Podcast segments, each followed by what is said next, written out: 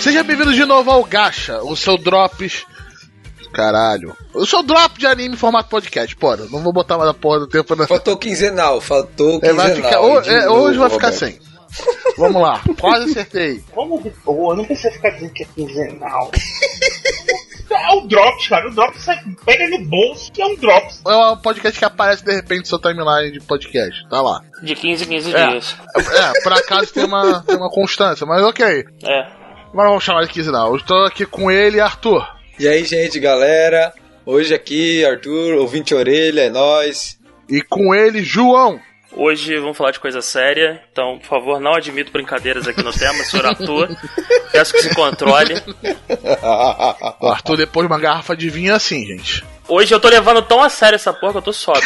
Então, Por isso que tá um frio do caralho aqui no sul, puta que pariu. E também com ele, Panda. De volta dos mortos e let's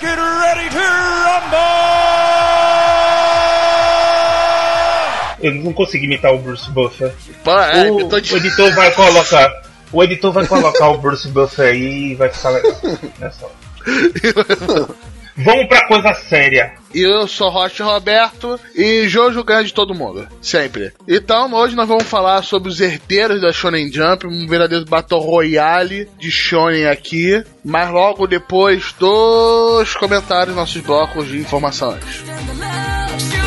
Música のない日々の中でも人とは違うと認めた上で可能性のルーツを開くああその意味全て消えて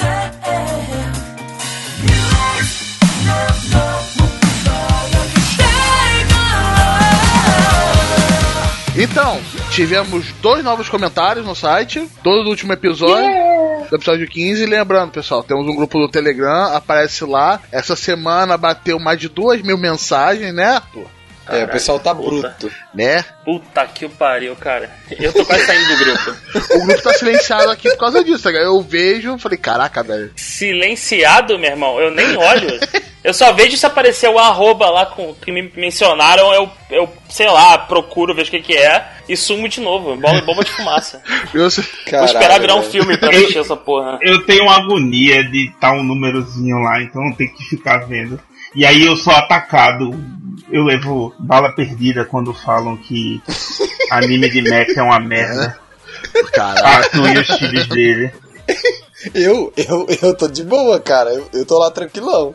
Mal é mal Ou converso seja, lá. você quer realmente falar com a gente do grupo? Eu não sei, o Arthur que tá lá 24 horas por dia, manda um arroba, porque senão acaba se perdendo, tá ligado? Eu olhei aquelas 1.600 mensagens, né, João? Eu falei, é. Porra, puta que merda. Beleza, vamos ver o assunto atual. Caralho. Assim, se tu quer conversar de anime, meu irmão, lá é o lugar. É só o que eu posso dizer. Mas se tu não quer conversar de anime, vamos criar outro grupo. É, vamos falar sobre o quê? Sobre vinho, né, Arthur? Gachas, não anime. É, gacha vinho. Gachavinho. Então, o nosso link é o. T.me T. barra gacha podcast. Ou seja, tem até link bonitinho, gente, pra entrar na porra do grupo. Então não se preocupem com isso. Eu tenho que desativar as mensagens no meu celular, porque olha só as mensagens que estão saindo. É, gente, e outra, assim, é, lá no grupo a gente tem umas imagens lá, o pessoal posta as paradas, né? Vamos, vamos lá, né? Vamos respeitar, nada de pornografia, essas paradas, né? Galera Regras tava do grupo, regras É. do grupo. A galera tava mandando imagem de wife lá, fronha travesseira, a porra toda hoje lá. Foi foda, bicho. Caralho, mandaram isso. Eu perdi. Mandaram, mandaram. Eu mandei umas diretas pro pessoal lá que. Então, um abraço aí. Né, eu né, vou, dar uma olhada aqui o pessoal do grupo, o Darley que tá sempre lá. O Emerson, que a gente ficou falando sobre animiete. Emerson é o Suco Karozaki, é? Esse aí Esse mesmo. aí mesmo. Ah, ele mesmo. Ah, O, o, o nosso prove- o professor, né, o Fabiton também tá lá sempre. É, e o Arthur, que, puta que pariu, não pode falar. São basicamente ele, os três falando pra cacete no grupo. Então, é tipo, é tipo o podcast, só que em texto. Falando o tempo todo. Ah, acabei de ver aqui que o Emerson postou. É um bom travesseiro. É um bom travesseiro. Mas não veio o caso. É. Então vamos lá, vamos pros comentários. Um comentário do Carlos, que comentou no episódio 15, Cápsula Dupla, BD Beginning e Devilman Cry Baby. Que foi um episódio da hora de fazer. É, muito bem, Carlos fala. Sinto falta das discussões entre o Arthur e o João. Chega de concordar. Tenho que concordar com o Palestina. Eles juntaram num, num só coro no final do Devilman, aí ficou tão animado. Eu achei impressionante. É, porque o autor do Devilman é o filho da puta. Só por isso que a gente se, se juntou aí pra falar. E a gente se juntou pra falar que o BD Beginning é uma merda, então. Exatamente. pô, realmente não tem como discordar nesses dois assuntos, mas. Exatamente. No restante tá tranquilo, tá garantido a, a, a, A treta é, discordância. com nós. É, Vamos fazer um Preocupa não, episódio, vamos fazer um episódio Shoujo versus Shonen. Aí a gente vai sair na porrada. Aí pronto, aí gente realiza o sonho molhado do ouvinte. Inclusive, vamos lá. Ah, recomendo que o João volte a não assistir anime pra ficar como Glória Pérez no Oscar. É Glória Pires, Glória, você quer Glória, dizer, né? Glória Pérez. Glória Pérez é o. Cara, o, Todo, o- o Roberto tá bebendo e não tá contando pra gente. É, é. Não, Ou ele, ele está bêbado de ontem. É, eu, eu não sou capaz de opinar. Ai, ai. Aí falou aqui, sem o panda é melhor. Que coisa feia, Carlos. Que coisa feia. Vai, pum. É, Vamos, então ele se fudeu então, né, Panda? vou chamá-lo no X1. No, Surprise, no X, motherfucker. X1 CS fundo, root, sem a W. Vambora. Poxa. Então isso, valeu pelo comentário, Carlos. Valeu pelo feedback, cara. É nóis. Não se preocupem que Arthur e João vai dar uma faca pra cada um e a gente fica eles brigando, cara. A gente trabalha pra isso, cara. Eu tô aqui pra isso Pra também. causar discórdia. Então, não, viu só, ô pana, tem que tretar mais com os outros, cara. Tem que pegar uma faca também, cara. Tá bom. Vamos lá, Emerson, o nosso querido Suco Karozaki. Por que ele não tá com o nome Suco Karozaki no Telegram, cara? Eu quase reconheci. Tá sim, cara. Tá sim, Tá? tá lá, tá lá também. Você tá falando isso, mas acho que você nem tá no grupo, aí você fica inventando Eu tô essas olhando pro coisas grupo, que só você que tá. aqui tá escrito Darley Lobo. Não, Emerson, que cara. Não é, Eu tô olhando, cara, cara. olha lá, Cara, tá o cara tá- o cara tá loucaço, bêbado, velho. Olha foda. só. Tudo bem. Tá. E não é só bebida, foda. é, é, é tipo alucinógeno, pesado. Pra mim também tá Danley Lobo. Não, mas o Darley é outra Não, pessoa. O Emerson. João, os caras tão mal aí, hein, João. Eu não vou falar nada, cara. Mas- Eu acho que a gente tem que começar o episódio logo, cara. É, tá foda. Tá beleza, vamos lá comentar um comentário aí. Rapaz, tem uma recomendação muito boa. Aoi Bungaku. Que eu nunca ouvi falar desse anime. Ah, oi, Bundaku? Bunga- Que isso? Como é que é o negócio aí? Bungaku.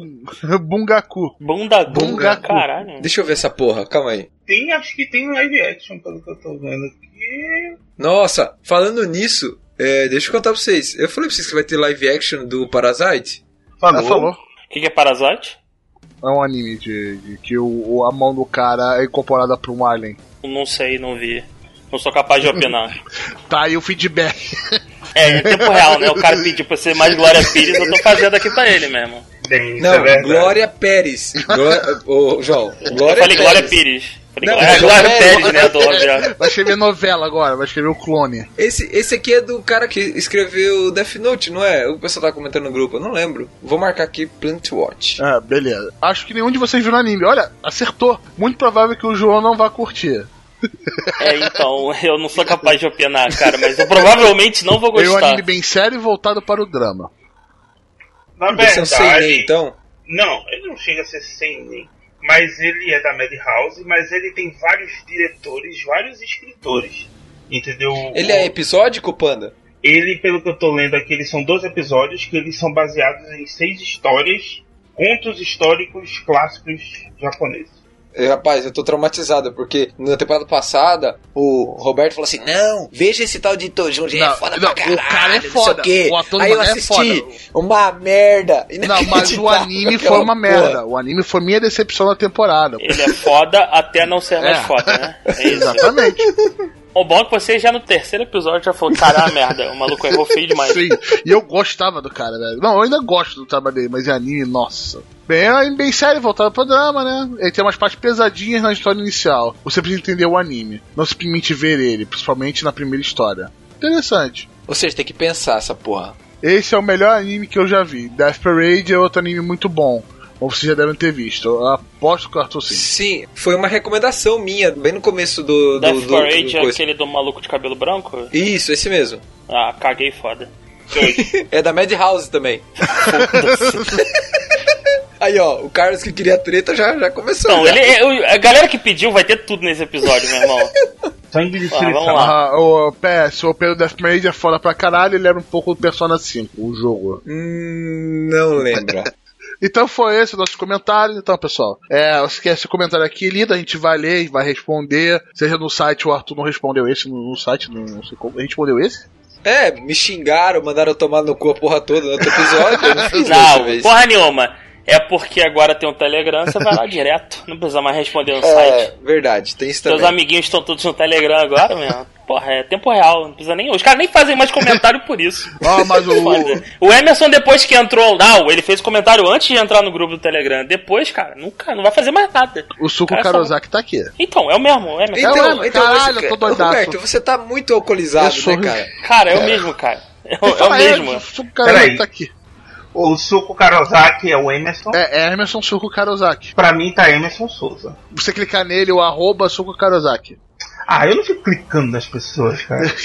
Isso parece cutucado o Facebook. Mas tudo bem. Não, cara. Vamos lá, é só mandar comentário pra gente no nosso site, gacha.com.br, mandar e-mail pro gachapodcast.gmail.com. E faz o seu anúncio de novo, João, Como é que é? da Comic Con, porra. Ah, não, hoje eu não quero fazer, não. Tô de saco Ah, cheio. porra.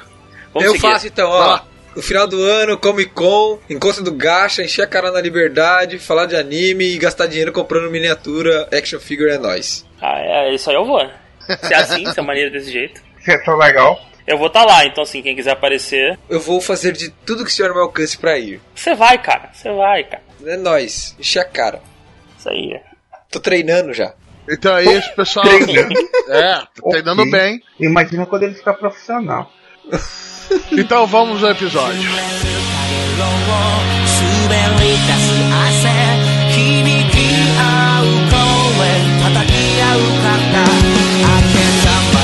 滑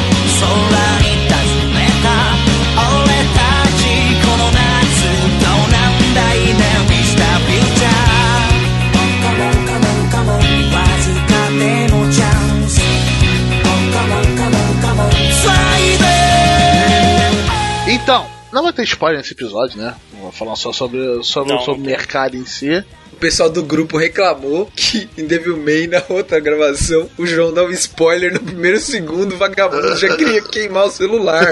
Então já, já tem um buffer aqui, tá ligado? Ó, não tem spoiler, então tá tranquilo. Vamos lá, dá a introdução ao tema, João. Então vamos lá, cara. Vamos falar aqui. É, hoje, como o Roberto já falou, a gente vai comentar sobre os herdeiros da Shonen Jump, né? São basicamente os animes que estão brigando, respectivamente, pelo segundo e terceiro lugar da- do coração do público. Segundo e terceiro lugar, esses antigamente antes ocupados por Bleach e Naruto. Naruto em segundo lugar, Bleach em terceiro. Então a gente vai comentar um pouco sobre os concorrentes, né? Sobre alguns, é, alguns outros shonen de outras editoras, que por motivos óbvios não estão concorrendo, eles não fazem parte da, da, da Weekly Shonen Jump. E falar um pouco sobre, fazer algumas menções honrosas sobre a galera que não tá competindo, ou competiu no passado e perdeu, ou não quer nem tentar. É, aproveitando isso, fazer uma introdução rápida sobre o, o que, que é Shonen, né? Que a gente tá falando bastante. Shonen são os tradicionais animes de ação voltados para o público jovem japonês, né? Shonen vem daí, Shonen é jovem em japonês. Todos os animes desse gênero compartilham algumas características facilmente reconhecíveis. Então tentei listar aqui só algumas características, né? Então é a, a principal. Os protagonistas são sempre adolescentes ou jovens adultos. E, e isso pode variar ao longo do anime. Então vamos lá, começando em 10 anos ou um pouco mais novo e indo até os 25. É, uma característica muito, muito comum dos shonens é que todos os protagonistas têm sempre uma fome absurda, comendo quantidades inimagináveis de comida. É, e nesse mesmo nesse mesmo estilo de comer muito, eles têm a característica de emagrecer logo em seguida. E aquela comida nunca vai pra porra de lugar nenhum, cara. É impressionante. Exato, exato. Energia, cara, energia. Ele vira energia, É, vira isso aí, ki, exatamente isso. Então, é, é, uma, é outra característica importante dos shonens que o herói ele vai resolver as coisas de duas únicas formas. Ou é na porrada, ou com algum tipo de papo furado pra convencer o vilão de que ele tá errado. É o chamado Toque no Jutsu. É usado muito pelo Naruto pra resolver as, as Não. tretas dele. Eu tenho um, um personagem que usou esse jutsu muito mais do que o Naruto, cara. Se chama Kenshin Himura. Ele ganhou de todos os inimigos dele usando a pala. Depois aí o cara ficava desestabilizado, ele ia lá e. Mas sempre terminava mais Exato. foda. É, mas ele, mas ele ainda tinha que dar porrada no inimigo. O Naruto nem isso precisa. O inimigo desiste e, e- e se sacrifica. O cara enfiava o dedo no cu do cara, velho. Naruto, pô, fala pra caralho. Caralho, a visão de quem viu um episódio do Naruto. e é todo, tudo que ele precisa saber. Ó, duas coisas que eu sei de Naruto bem. Primeiro, ele beija o Sasuke. Segundo, ele enfia o dedo no cu da galera. É só isso, cara. Eu tenho medo de ver Eu essa pensei porra. que ele ia dizer que ele vira mulher, né? As únicas coisas que Não, você só Naruto. isso. Não, mas só, só enfia o dedo no cu, dedo no cu e beijação, vambora. Ah, só tranquilo. Só isso tá Só- de só boa. de boa, de boa. Ah, tá. Então, beleza, então. Então, é outra coisa também. Todo anime shonen tem sempre um mestre misterioso, super poderoso, e que vem de uma geração anterior de adolescentes ultra poderosos. Então, basicamente, ó, pode-se dizer que um mestre de um herói de shonen, se o mundo fosse assim, ele seria um herói de shonen do passado. É tipo Master Kami. Então, é, o Mestre Kami ele era um, um herói ultra poderoso. O problema é que o anime continuou por tempo demais, né?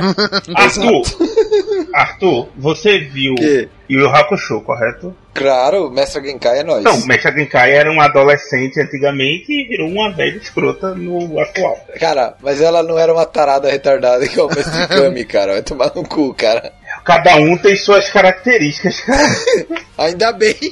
Então, outra coisa que sempre tem no anime shonen é o rival, que vive flertando com o lado das trevas. Então você tem, sempre tem o, o rival que chega pagando de bonzão, mas sempre perde pro herói no final. Outra coisa que sempre tem, sempre, é um torneio.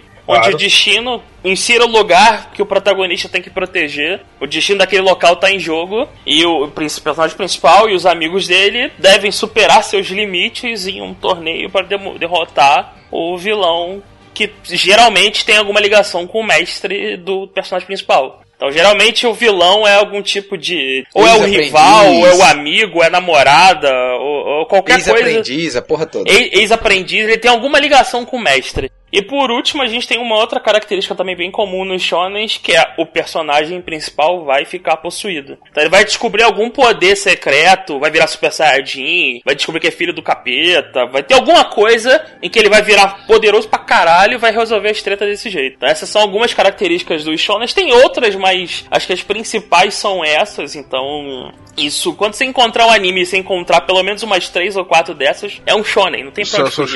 Pode ter elemento de alguma outra coisa, mas, cara, no final é um shonen. João, eu tenho uma pra adicionar. Faltou a, a, a energia mística que existe no universo desse shonen, né? Ou seja, um ki, um chakra, um cosmo, É, um isso aí. soma, ou qualquer coisa. O tipo de poder, né? O Isso. tipo de energia, né? Sim, na- sim. Dragon Ball é o Ki, né? Todo anime shonen tem sempre uma mana, né? Todo mundo que o cara usa pra, pra liberar o poder dele. Então vamos lá, vamos, é, vamos começar aqui. Vamos começar desqualificando alguns, né? Já, pra chegar no negócio. Então, a- aí a gente tem que explicar a regra de, de, da competição, né? Basicamente, só tá competindo quem faz parte da Weekly Shonen Jump. Principal publicação de mangás no Japão, especificamente na edição semanal. Então, animes mensais já não estão concorrendo. Então, Boruto foi mal aí, desculpa. Já tomou um churrasco. Fora que o nepotismo do Boruto, porra, ninguém merece, né? Então. É, o cara já herda a, a- a colocação, né, cara? Pois é, então tá fora da lista. Então a gente tem. A gente conseguiu fechar numa lista. Uma lista bem interessante. É, aqui É. nós estamos falando mais de mangá. É, são mangás, né, João? É só mangá, é só mangá. E o, fo- e o foco é substituir esse vácuo que tivemos com a saída do Naruto e a saída do Bleach. Que sempre tivemos a san- santíssima trindade da Shonen Jump, que era o One Piece, o Naruto e o Bleach. O Bleach foi, acabou sendo cancelado e terminado sendo. Bleach lixo. Bleach lixo. Na minha cronologia pessoal, o Bleach acabou na saga do Aizen. É, e acabou, Aí, é, beleza. acabou. Não, Só isso que nós vamos falar a- de Bleach agora. A minha, Só. a minha che- chegou até os arrancar. Mas, rapidinho, uma coisa pra considerar pra história. É, a Shonen Jump, ela sempre busca isso, né, de ter um grandes nomes desde que aconteceu o vácuo, antes justamente desses três grandes nomes que a gente tá falando, né, porque é, ela tinha, por incrível que pareça, teve uma época que a coisa mais importante que tinha nela era um mangá de esporte, que era o Slandunk, né, do mesmo autor de Vagabond e outras obras, do Takehiko Inoue. Vagabond é bem bom. Daqui é, É, excelente. uhum. Excelente. Aí quando ele acabou, ficou um vácuo, entendeu? Que a Shonen Jump enlouqueceu, porque já tinha acabado o Yu Hakusho, que Dragon Ball já tinha acabado, entendeu? Então ela ficou nesse vácuo, então ela buscou desesperadamente. Por isso que hoje a gente tem uma geração que ficou saturada desses shonen, né, padrão, né? Porque ele, a Shonen Jump ela estendeu, forçou, né? Os editores forçam a estender, tirando One Piece, que One Piece é grande por natureza, mas Bleach foi estendido, Naruto foi estendido, e por isso as pessoas ficam saturadas. Então ela está procurando um sempre renovar agora e manter né, algum grande nome. Aham, e lembrando que a Shonen, Shonen Jump é comida pra massa. Lá todo mundo consome esse bagulho. Então tem que ter os popularizões. Sempre, tem que ter. Então, lembrando, né? Dragon Ball é o uh, shonen primordial. Raiz. Quando você fala shonen, você lembra Dragon Ball e você tipo, ah tá, é isso. É, é- Dragon Ball definiu vários dos rótulos que eu, que eu comentei antes, as das regrinhas que, que Fundou eles, né? que fundou, criou esses tropes. Então, hum, é, é, se tiver dúvida em alguma coisa, você pode ir ao Dragon Ball. Só que assim, foi evoluindo. Então você tem variações, mas na, na regra geral, você consegue fazer paralelo sempre com Dragon Ball. É, então, assim, antes da gente entrar nos, nos concorrentes, acho interessante a gente fazer um. é, falar um pouco sobre os animes que não estão concorrendo, os shonens importantes do momento, que não estão concorrendo por serem de outras editoras. Então, assim, acho que o caso mais óbvio nessa pauta aqui é o One Punch Man. É o, é o cara que, se ele fosse da Weekly Shonen Jump, ele seria o número 2, acho que não teria pra ninguém. Fácil, e assim, né, questão de vender ou não, é, é tudo que ele representa. É, primeiro porque ele, ele, é, ele é um shonen, mas ele quebra com vários tropes tradicionais de shonen. Então, se primeiro você não tem um herói adolescente, você tem um, Velho, careca, arrombado. não, ele não é velho, mas ele ele é um. Ele passou um pouco, ele tem 28 anos, então ele já Isso. passou da fase de Young Adult. E ele é um cara extremamente de saco cheio das coisas. E ele já é super poderoso. Ele não tá. Não tem um mestre, ele não teve mestre. Ele é mestre, ele não precisa treinar. Aham. Ele não fica possuído. Ele pega todos esses estereótipos que o João colocou no começo, quebra tudo isso e te dá Isso. uma coisa muito legal. Temos que lembrar que, que o objetivo de, do, do OPM, né, de One Punch Man, é ser uma sátira de tudo isso, né? É, sim, então é interessante até você ver o mangá que não é da Shonen Jump atingir um, um público diferente, mas é o, o, o- One Punch Man ele tem uma história peculiar, que ele não nasceu de um mangá, ele na verdade é um webcomic.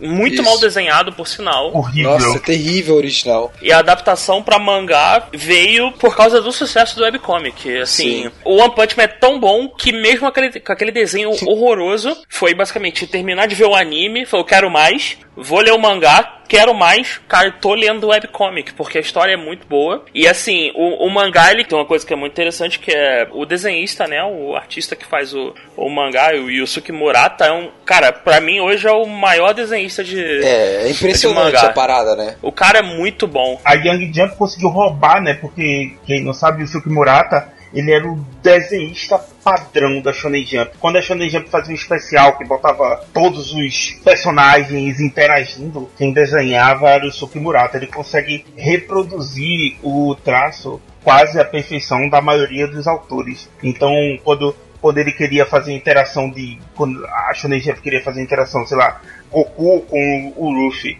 era o Yusuke Murata que desenhava. Né? Então ele. A Young Jump, que é a revista que está saindo o OPM, ela conseguiu roubar né, ele, né, tem o melhor desenhista atualmente. Porque o cara, quando ele não tem nada pra fazer, ele fica desenhando personagens muito apelões, tipo, eu vou desenhar um Thor, ele faz um Thor no traço dele avacalhado. E coisas do gênero. É, isso, isso você vê bem, tipo, se você pega algumas páginas do mangá com a adaptação de anime da Madhouse, tem partes que é exatamente igual, tipo, o mangá é uma parada surreal, assim, a gente tem mangás, outras histórias que mereciam um desenho tão bem detalhado e tão foda quanto o de One Punch Man, é impressionante mesmo, assim. Exato. Então vamos pro próximo? Próximo! O próximo mangá é o Nanatsu no Taizai. A tradução literal Seven Deadly Sins, né? Os Sete Pecados Capitais. Em que, é, enquanto no One Punch Man a gente teve um, um mangá que, que foi contra todos os tropes tradicionais de, de shonen, no Nanatsu no Taizai, a gente tem um que leu a cartilhazinha e resolveu seguir todos. Então você tem o protagonista que é o capitão, fica possuído, que parece uma criança. Você tem um rival, você tem um rival que é ultra cool, que é super, malan- super malandrão. Você tem personagem que parece o mestre, que sabe mais do que tá querendo mostrar. Você tem uma geração do passado passado você tem tudo. Tem to teve torneio, tem a porra toda. Tem um etizinho da massa que é pra dar aquela quebrada nos brother. Tem, exatamente. E- Então, assim, seja, dá pra perceber pela minha fala que eu não gosto dessa porcaria. É, ele, é- ele é da Shonen Magazine, é, é semanal também. Cara, quem quiser, quem quiser ver, tem um anime aí do Netflix, fica à vontade. Ele, ele é publicado não pela JBC aqui, então se você quiser também comprar um mangá, vai na fé. Exato. Tá uns 500 volumes aí. Exato. Eu gosto, eu acho bom, tô assistindo a segunda temporada, tá bem legal. E Exatamente. o João, eu só escutei tudo que você falou, que ele não gosta é mimimi, mimimi, mimimi. Beleza. Aham. Tá, para de tentar ter, ter traços desgraçados. Caralho, nós estamos tentando ajudar aqui pra fazer o que o Então. Carlos pediu, né, João? Então vamos lá, então vamos lá. Agora, agora entra a parte interessante, são as menções honrosas. São, assim, animes que não estão concorrendo e a gente vai tentar explicar mais ou menos o porquê, né? Então a gente tem a primeira categoria que é o não está porque não quer, ou porque não pode. E a gente tem dois concorrentes principais, é o Hunter vs Hunter. Hunter x Hunter, não E- falo o verso. Eu falo versus. Eu falo do jeito que eu quiser, cara. É porque é baseado no nome de um programa japonês que tem essa mesma estrutura. João Ok. veste João. Então eles falam João João. Entendeu? Aí por isso que é Hunter x Hunter. E o World Trigger. É, os dois mangás, a gente teve uma situação em que os dois estão no hiato eterno por problemas de saúde do autor. Então, assim, é, o Hunter é, de é a situação. autor, não. Ele é safado mesmo, mas. Segue Muito o dinheiro, Não, muito o- dinheiro. o- muito o- dinheiro, o- tem muito dinheiro. O cara tá andando de Ferrari pelo Japão, é isso que ele faz, cara. Ele não É quer. muito Ele dinheiro. não quer. Muito dinheiro. O, o, o Togashi tem uns probleminhas. O Togashi tem uns probleminhas que eu não sei. Togashi tem problema de coluna, Uhum. sério. Problema de coluna não impede ele de gastar dinheiro, então quem sou eu pra criticar? A mulher dele é, É. rica, ele faz o que ele quiser. Mas Tem ele mulher. poderia contratar assistente pra escrever essa merda, então. Sim. Tem o- Pá, contrata um assistente, paga a porra do Murata, desenha. Porra, aí, ó, co- O Hunter vs Hunter é o cara foda. tem bala na agulha. Quando eu acompanhava Hunter x Hunter, tem, tem uns capítulos da saga das Chimera Ant que nem arte finalizada está. É o Rabisco, que foi pra Shonen. Pra ver a importância de Hunter x Hunter pra Shonen Jump. Era o rabisco dele que tava lá. Na luta lá do cara da fumaça contra uma das quimeras. Mas realmente, João, se o Hunter x Hunter tivesse. Concorrendo, ele estaria brigando pelo primeiro lugar. Com certeza. Se ele tivesse saído sempre, ele com certeza estaria em segundo lugar, porque ele é um. Acho que é um dos shonen mais amados atualmente. Não, então, cara, ele estaria competindo fácil pelo primeiro Sim, lugar. Assim, ele, ele tem pedigree. é- é- é ele sem dúvida. pedigree. O cara tem pedigree. Sim, não, a história é muito bem construída, o world building é no mesmo nível do One Piece.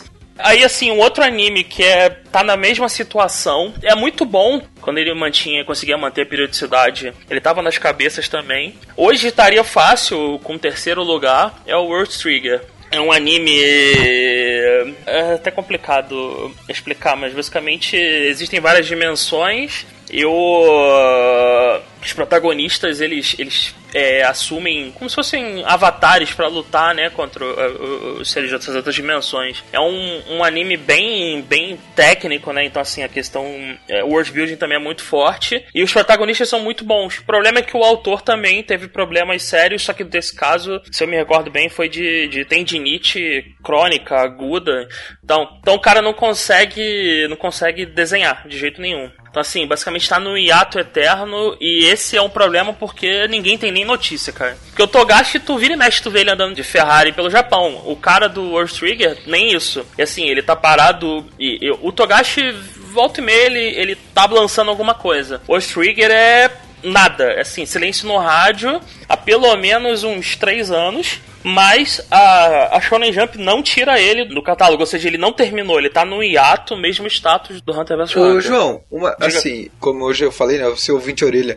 Eu não, não tinha ouvido falar do World Trigger. E assim, cara, eu dando uma pesquisada aqui rapidinho e tal. Ele tem elementos de sci-fi, né? Isso, isso aí. E interessante que, assim, desses animes que a gente comentou e das que eu olhei na pauta, que a gente vai conversar, a maioria não tem esse elemento, né? Eu acho que ele é meio, digamos, a gente poderia colocar que ele é meio único nesse sentido, assim, essa parte de sci-fi, ou tem outras coisas que tem essa pegada também ou não? Assim, dos que estão concorrendo, acho que o único. É, realmente, o único sci-fi, né? Dos Shonen que não- mesmo, assim, dos- sabe? Então, Shounen, um, um que tem um pouco de sci-fi, mas é, é, é muito. É, é- é balanceado, né? Ele tem Shonen, é, é- é comédia com, com um pouco de sci-fi, é o Gintama. Tem muito, tem muito disso. Mas o, o Earth Trigger, o Earth Trigger, a questão dele é o seguinte: você tem o, o, o- a Terra, né, que é- era normal, era tradicional, não é medieval nem futurista, e você tem outras dimensões. E as outras dimensões, você tem dimensões que são muito atrasadas, você tem outras que são muito modernas. Mas o que elas compartilham em comum é o dispositivo que permite viajar entre elas. E assim, é, basicamente a Terra é o mais fraco, é o que não conhece nada, não sabe de nada. E como todo shonen tem um tipo de energia especial e a galera das outras dimensões está sempre visitando a Terra em busca de humanos com alto grau desse poder, né? Então tem é, o anime gira muito em torno disso. É, é, cara, eu recomendo bastante. Teve um anime, o anime adaptou quase, acho que quase a totalidade do mangá. O mangá também é muito bom, mas infelizmente tá no hiato eterno. Arthur, é, você perguntou se tinha outro sci-fi, por exemplo. Normalmente os a Shonen Jump ela não coloca coisas do mesmo tipo juntas. Por exemplo, a gente falou do mal falado Bleach. A ideia de Bleach foi apresentada na época de Yu Hakusho, ou seja, no começo da década de 90. Aí Akira Toriyama virou pra Titicubo e mandou ele guardar, porque já tinha um anime que envolvia espíritos. Que falava sobre elementos sobrenaturais, essas Isso, coisas. Então segura e depois Ah, tu é por isso que eu questionei. Entendeu? Ela, se você for prestar atenção, todos os mangás principais são de um assunto. Por exemplo, One Piece é pirata, é, Naruto é ninja, Boku no Hero é heróis. Boku no Hero é sci-fi, se você queria um sci-fi, por exemplo. Porque eles falam, eles falam no mangá que, se, que o mangá se passa no futuro. Mas eles, eles falam que a humanidade estaria dominando o sistema solar se não fosse os poderes. Porque toda a tecnologia foi voltada para isso. É, mas você não tem elementos de sci-fi na obra. Você tem alguns dispositivos e tal, mas você não tem elementos de sci-fi, né? Sim, se você for pensar em ciência, tá acontecendo lá, mas tudo bem. Então, ela não- se você vê tudo, é, eles, ela consegue separar é, cada um no seu local, para não ter conflito. Não, claro, claro. Manda bala. Então vamos lá. Próxima categoria é o quase lá, mas não deu. Que é o único representante que pelo menos eu consegui lembrar dessa categoria é o Fairy Mas é um Tail. bom representante. O fail É o bom. é isso. É, o- é o Fa- Fairy Tail. Feio, feio, feio, feio. É, é, assim, esse, esse tentou muito, mas ele- a briga dele foi contra o, o Big Tree no auge. Então, assim, o único que ele tinha alguma chance era o, era o Bleach. Só que o Fairtail tem muita, muita falha, tem muito problema pra sequer concorrer até com o Bleach. Então, Exato. não- Se você não tem problemas com concorrer com Bleach, é foda. Exato. É assim, eu, eu assisti um pouco de eu assisti até o episódio cento e poucos. Assim, eu acho que Tail, ele só teria uma chance. é, Agora já vem a discriminação depois que eu falar, mas tudo bem. Eu acho que se eles tivessem focado um pouco, tivessem desenvolvido os casais melhor e criado um romance ali, poderia ter ido melhor. Porque, cara, até em Bleach, você tem um pouco mais de romance que Fairy Tail. E eu vejo em Fairy Tail muito mais potencial pra explorar isso do que dentro de Bleach assim mesmo. Não é, cara? Entendeu? Os personagens de Fairy Tail são muito mais caris- carismáticos. Exatamente. Sim. Você, você tinha um melhor desenvolvimento dos coadjuvantes, o que no Bleach não existia. Caralho, o Bleach, Exatamente. como, como eu odeio o Bleach. Desperdiçar tantos personagens bons, cara, que merda. Shadow Kun está chorando no barco dele do amor. É assim, é aquela questão. Eu, eu concordo com o João. Tipo, por que não alimentar ali? Tipo, você tinha casais bem certinhos dentro do Fairtail que você poderia alimentar ali o romance dentre eles e desenvolver melhor. Eles são mais carismáticos. No Bleach, não. É, você tem a participação dos coadjuvantes, mas no final, sem querer falar. É o Ichigo com uma nova transformação, tá revelando que ele tem um novo cruzamento com uma nova raça, e é isso. Isso vai até o último capítulo da porra do mangá. Vai tomar no Aí meio, com porra. isso, com isso eu discordo. Porque se você tá falando Ah. tudo isso de que Ichigo é que vai resolver, isso é um problema de Hiro Mashima, o, o autor. Ele fez um mangá chamado Rave, que é a mesma coisa, entendeu? É, Ele tem, ele tem a síndrome exa ele é o cara mais doente de todos com a síndrome do protagonismo, porque apenas Natsu consegue resolver todos os problemas em todas as sagas. Panda, todas concordo com você. Só que isso é um problema. E, e eu digo que Tail poderia ser melhor explorado. Só que esse é o problema. Ele tinha potencial em Fairy Tail e não foi usado. É isso, que caramba. eu Mas acho. só que o, o problema não era ele acertar o romance dos casais. Ele resolveria se ele tirasse o protagonismo. Se ele, ele, tem, ele cria um- um- uma, entre aspas, raça, que são os caras que conseguem usar a magia dos dragões, e ele dá poder pros caras, mas os caras não resolvem nada, porque o único que resolve é Natsu. Entendeu? Tem uma falácia nisso. Qual? Quem resolve tudo no final é a Elsa. É Elsa, Erza. Erza. Erza. Erza. Ela que É. resolve a porra toda no final, não é o No Natsu. começo é, É, ela, mas depois, de- depois, depois da saga do Ethereum, que é a saga dela, que conta a história dela, dela criança, é Natsu quem resolve tudo. Cara, e na boa, assim, ela tem bem mais carisma que ele. Puta que Muito pariu. mais. Com certeza. Nossa, você Com torce certeza. pra ela, quer que vira, quer que seja ela a protagonista e foda-se o Natsu, tá ligado? Outra característica dos shonens, o personagem principal nem sempre é o mais querido, entendeu? Normalmente É, eu acho que isso vai muito, vai muito com, acho que a personalidade do leitor acaba identificando isso. Tipo, o que a gente falou no começo sobre o Dragon Ball, você vê muita gente se identificando com o Vegeta do que com o Goku, né? É, a, que- a questão do orgulho, a questão de, São de, de perdedores. Perdedores. Losers. Eu, eu não Losers. gostava do Vegeta, mas aí eu fui ver Dragon Ball Super e ele subiu imensamente no meu conceito enquanto o Goku caiu Não, queda livre. eu não tô dizendo quem tá certo quem tá errado. Claro, não, ninguém não foi, não não entra nessa categoria. quem tá certo quem tá É, errado. mas eu tô falando assim que, que eu acho que a personalidade do leitor acaba influenciando bastante nisso, sabe? E então eu acho que personagens que mais diferentes, tipo o que acontece com que eu falei sobre o Vegeta e tal, eu acho que Tail teria muito mais potencial, só que o pouco a- a- os cento e poucos episódios que eu vi, cara, depois de você ver cento e poucos cento e poucos episódios, você dropar a obra significa alguma coisa, entendeu? Porra, era episódio pra caralho. Como assim, entende? Eu- pelo menos foi isso que aconteceu comigo. Tá, foi, ou seja, foi uma pena o que aconteceu com o Fairy Tail. Ele chegou no auge grande, mas caiu por uns problemas, é por isso que ele tá quase lá, mas não deu. Isso. Então, a gente tem. A próxima categoria é o Correndo por Fora. Esse é Correndo por Fora, mas acho que é. Tá, tá muito na linha do. Nem quero, nem quero tentar. Que é o Gintama. O Gintama, apesar de ser um shonen, ele tem muito elemento de comédia. Ele é amado por todo mundo, só que é, é o chaveirinho, né? Ele tá ali, mas ah, deixa ele quieto ali, cara, nem mexe. Ele é a Nintendo. Ele- Ele, é a Nintendo. Ele é exato, é a segunda opção de todo mundo, seria isso? É mais ou menos Então, é, é, então, na verdade é aquele, cara, quero ler um mangá de comédia é, e me divertir. É, é o Gintama, cara. Ele tem porrada ali, tem umas, umas cenas de luta foda. Ótimas lutas. Tem, os, tem o perso- os personagens memoráveis, mas ele é de comédia. Então, assim, os outros animes têm comédia também, mas o- no Gintama a comédia, o nonsense tá muito Sim. ligado. A paródia também, não é? Não tem Sim, sim. Isso, paródia ele faz também? paródia direto. Ele usava Bankai, usava golpe de todo Sim, é mundo. que esse mais esse meta humor dele, no meio da Shonen, que ele brinca. Tanto É. que no, no primeiro episódio da segunda temporada de Saiki, o Saiki faz uma paródia zoando o Gintama porque eles são lançados no mesmo horário. Daí o Saiki fala assim: é. Parece que nós vamos ter que substituir esse anime e tal. Daí aparece a, galera do Gintama no comecinho do episódio da primeira temporada de Saiki. Se eu não me engano, aconteceu uma coisa assim. Então, aí isso que você falou é importante. O Gintama, ele, ele tá terminando. Já deveria ter acabado, mas a promessa da Shonen Jump é que ele acabe em 2018. E assim, ele tá acabando bem. Não é, não tá ruchado nem nada. É, O bicho tem 618 capítulos, então acho que isso Nossa. é bastante coisa. É, quem tá substituindo ele no coração das pessoas, na, na Shonen Jump, é o Saiki Kuzo, que é um... É um, um- é, é um shonen, mas nem tanto, né? Ele é mais um slice of life, qualquer outra coisa, só que ele é de comédia. E tem um elemento com comédia muito forte, e a comédia nonsense, que é o que o público do Cara, Gintama você gosta falando muito. isso agora, João, realmente, ele encaixa certinho no buraco que então vai deixar.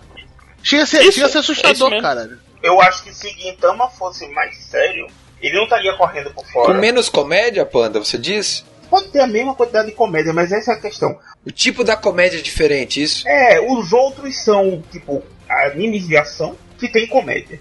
Ele é um- uma comédia que tem ação. É isso, entendeu? Se Ah, ele fosse entendi. o contrário, ele estaria, tipo, na lista disputando. Não seria um triunvirato, né? Os três, né? O reino dos três. Seria quatro, entendeu? Que estariam reinando e, como a gente tá vendo, então está acabando agora. Então, vamos lá, vamos pro próximo? Então, a Próximo. gente aqui no próximo uma categoria muito importante, que é o Não Me Misturo com a Porque eu sou divino. E esse só pode Porque ter eu um... sou divino. É. E esse só pode ter um, um participante, que é o Jojo Ah. Bizarre Adventure. Jojo, porra. Cara, Cara, o Jojo, é, assim, é até difícil explicar. O, o Jojo, se ele quisesse, ele seria o, o- Assim como a gente tem em RPG japonês, você tem geralmente o que? O, o- Vamos lá, se você tem a nota, sei lá, é, é B, A- é C. B, A, o Jojo seria o S. Seria o tipo Super Special S mais Premium. mais. S mais mais. Ele estaria na frente do One Piece. É porque ele não quer. Falou, cara, Ele tem, o jogo aí, tem, esses o moleque. jogo tem a própria linguagem, ele é quase que uma própria experiência dentro dele. Desde que lançou o anime, né, o, último anime do jogo, que tá, tá seguindo até, tá parado, né, mas seguiu até o, o Diamonds. O Diamond is Aham, Unbreakable. é, ele explodiu, principalmente da referência. Você tem meme de Jojo pra tudo quanto é lado. Inclusive, eu só tô vendo alguns aqui, eu tô rindo sozinho. Sim. E ele, ele é muito estiloso no jeito dele. Ele é tipo assim, cara, essa categoria foi perfeita, João. Ele, ele quer a coisa dele, ele tem um jeito dele. Ele gosta de fazer as coisas do jeito dele. E é por isso que ele, ele não sei nem por que, que ele não tá nesse troço. Nego bom não se É. mistura. Nego É, bom é não tipo se assim, mistura. cara, Eu não preciso isso. correr. Eu entendo, Roberto, o que você tá falando, porque se você for parar pra prestar friamente, Jojo, ele. Tanto que se você for ver a história da publicação, Jojo está no lugar errado. Ele foi serializado pela Shonen Jump do ano que eu nasci, 87 até 2004. Depois ele foi transferido para uma revista de Seinen, ficou lá.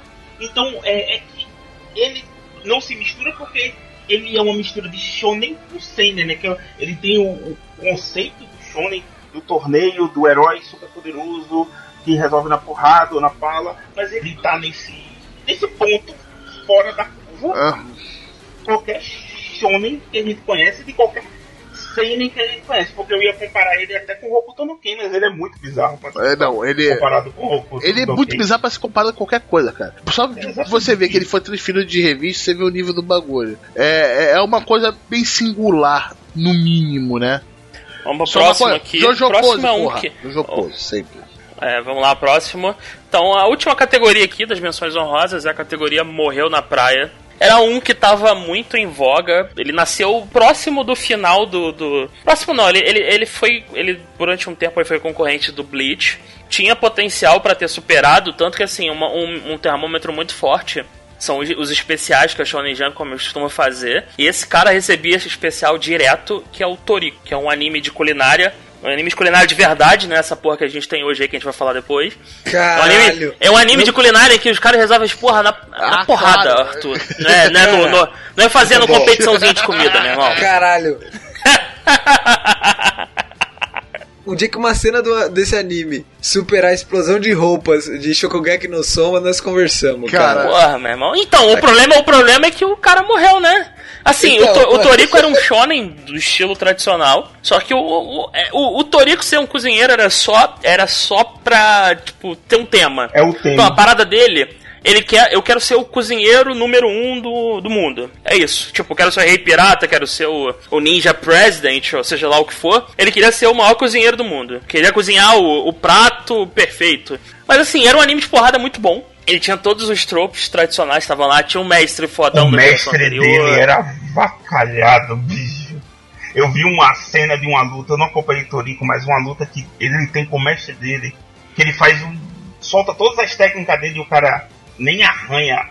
É só vendo pra você entender o nível de avacalhação. Mas eu, ele lembra muito, não sei se o João vai concordar comigo, ele lembra muito Hunter x Hunter, né? Porque é como se ele fosse um pedaço de Hunter x Hunter no mundo, porque tem os Hunter da culinária, né? Então seria meio que fosse um personagem de Tori.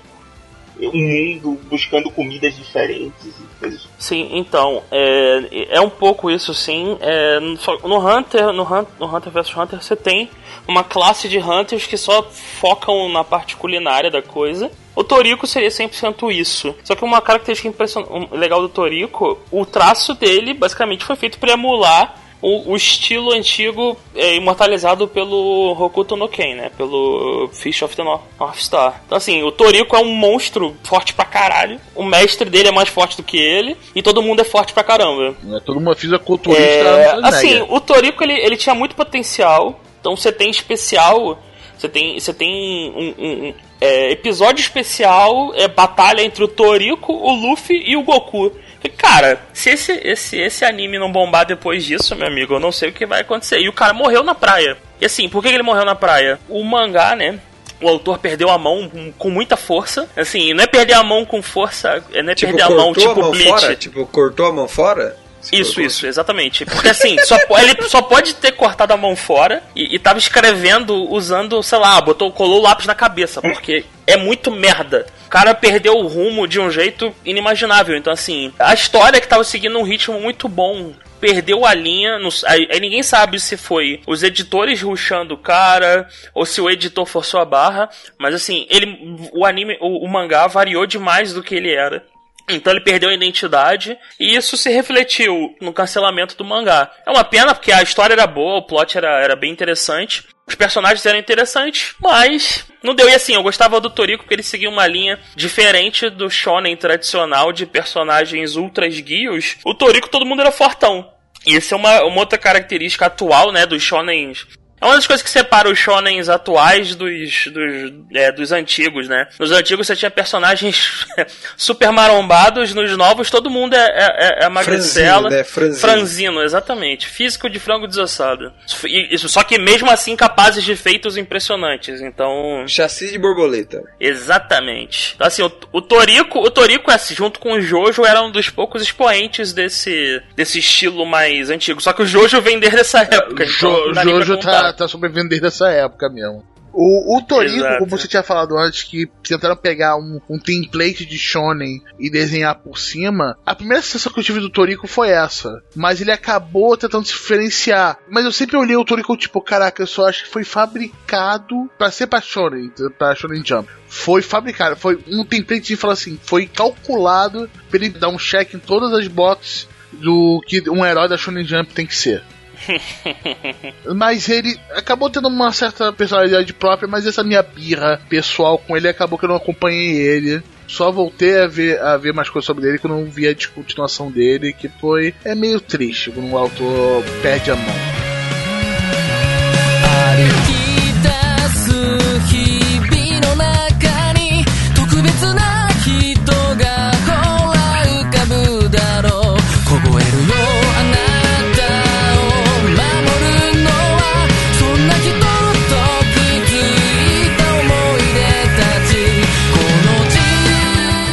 Agora, né, seguindo, antes da gente falar dos, dos competidores, né? Falar um pouco aqui sobre as regras que foram utilizadas para avaliação.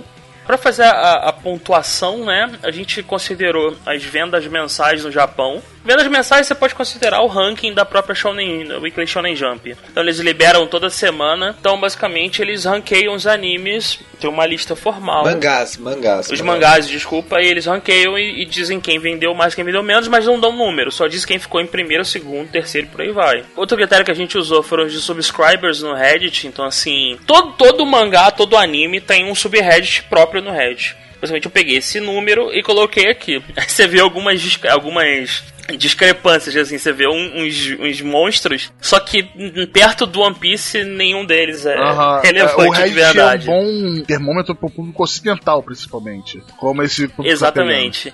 Então, é, além do número do Reddit também, a gente correu atrás da nota do- da variação, né? Do mangá no My Anime List, que é outra fonte importante. Essa é outra fonte muito, muito grande do público ocidental. E para dar algum tipo de, de, de peso, a gente considerou o tempo de o, o tempo de exibição, né? Então a quantidade de volumes publicados, a quantidade de se tem anime e quantas temporadas do anime já foram publicadas.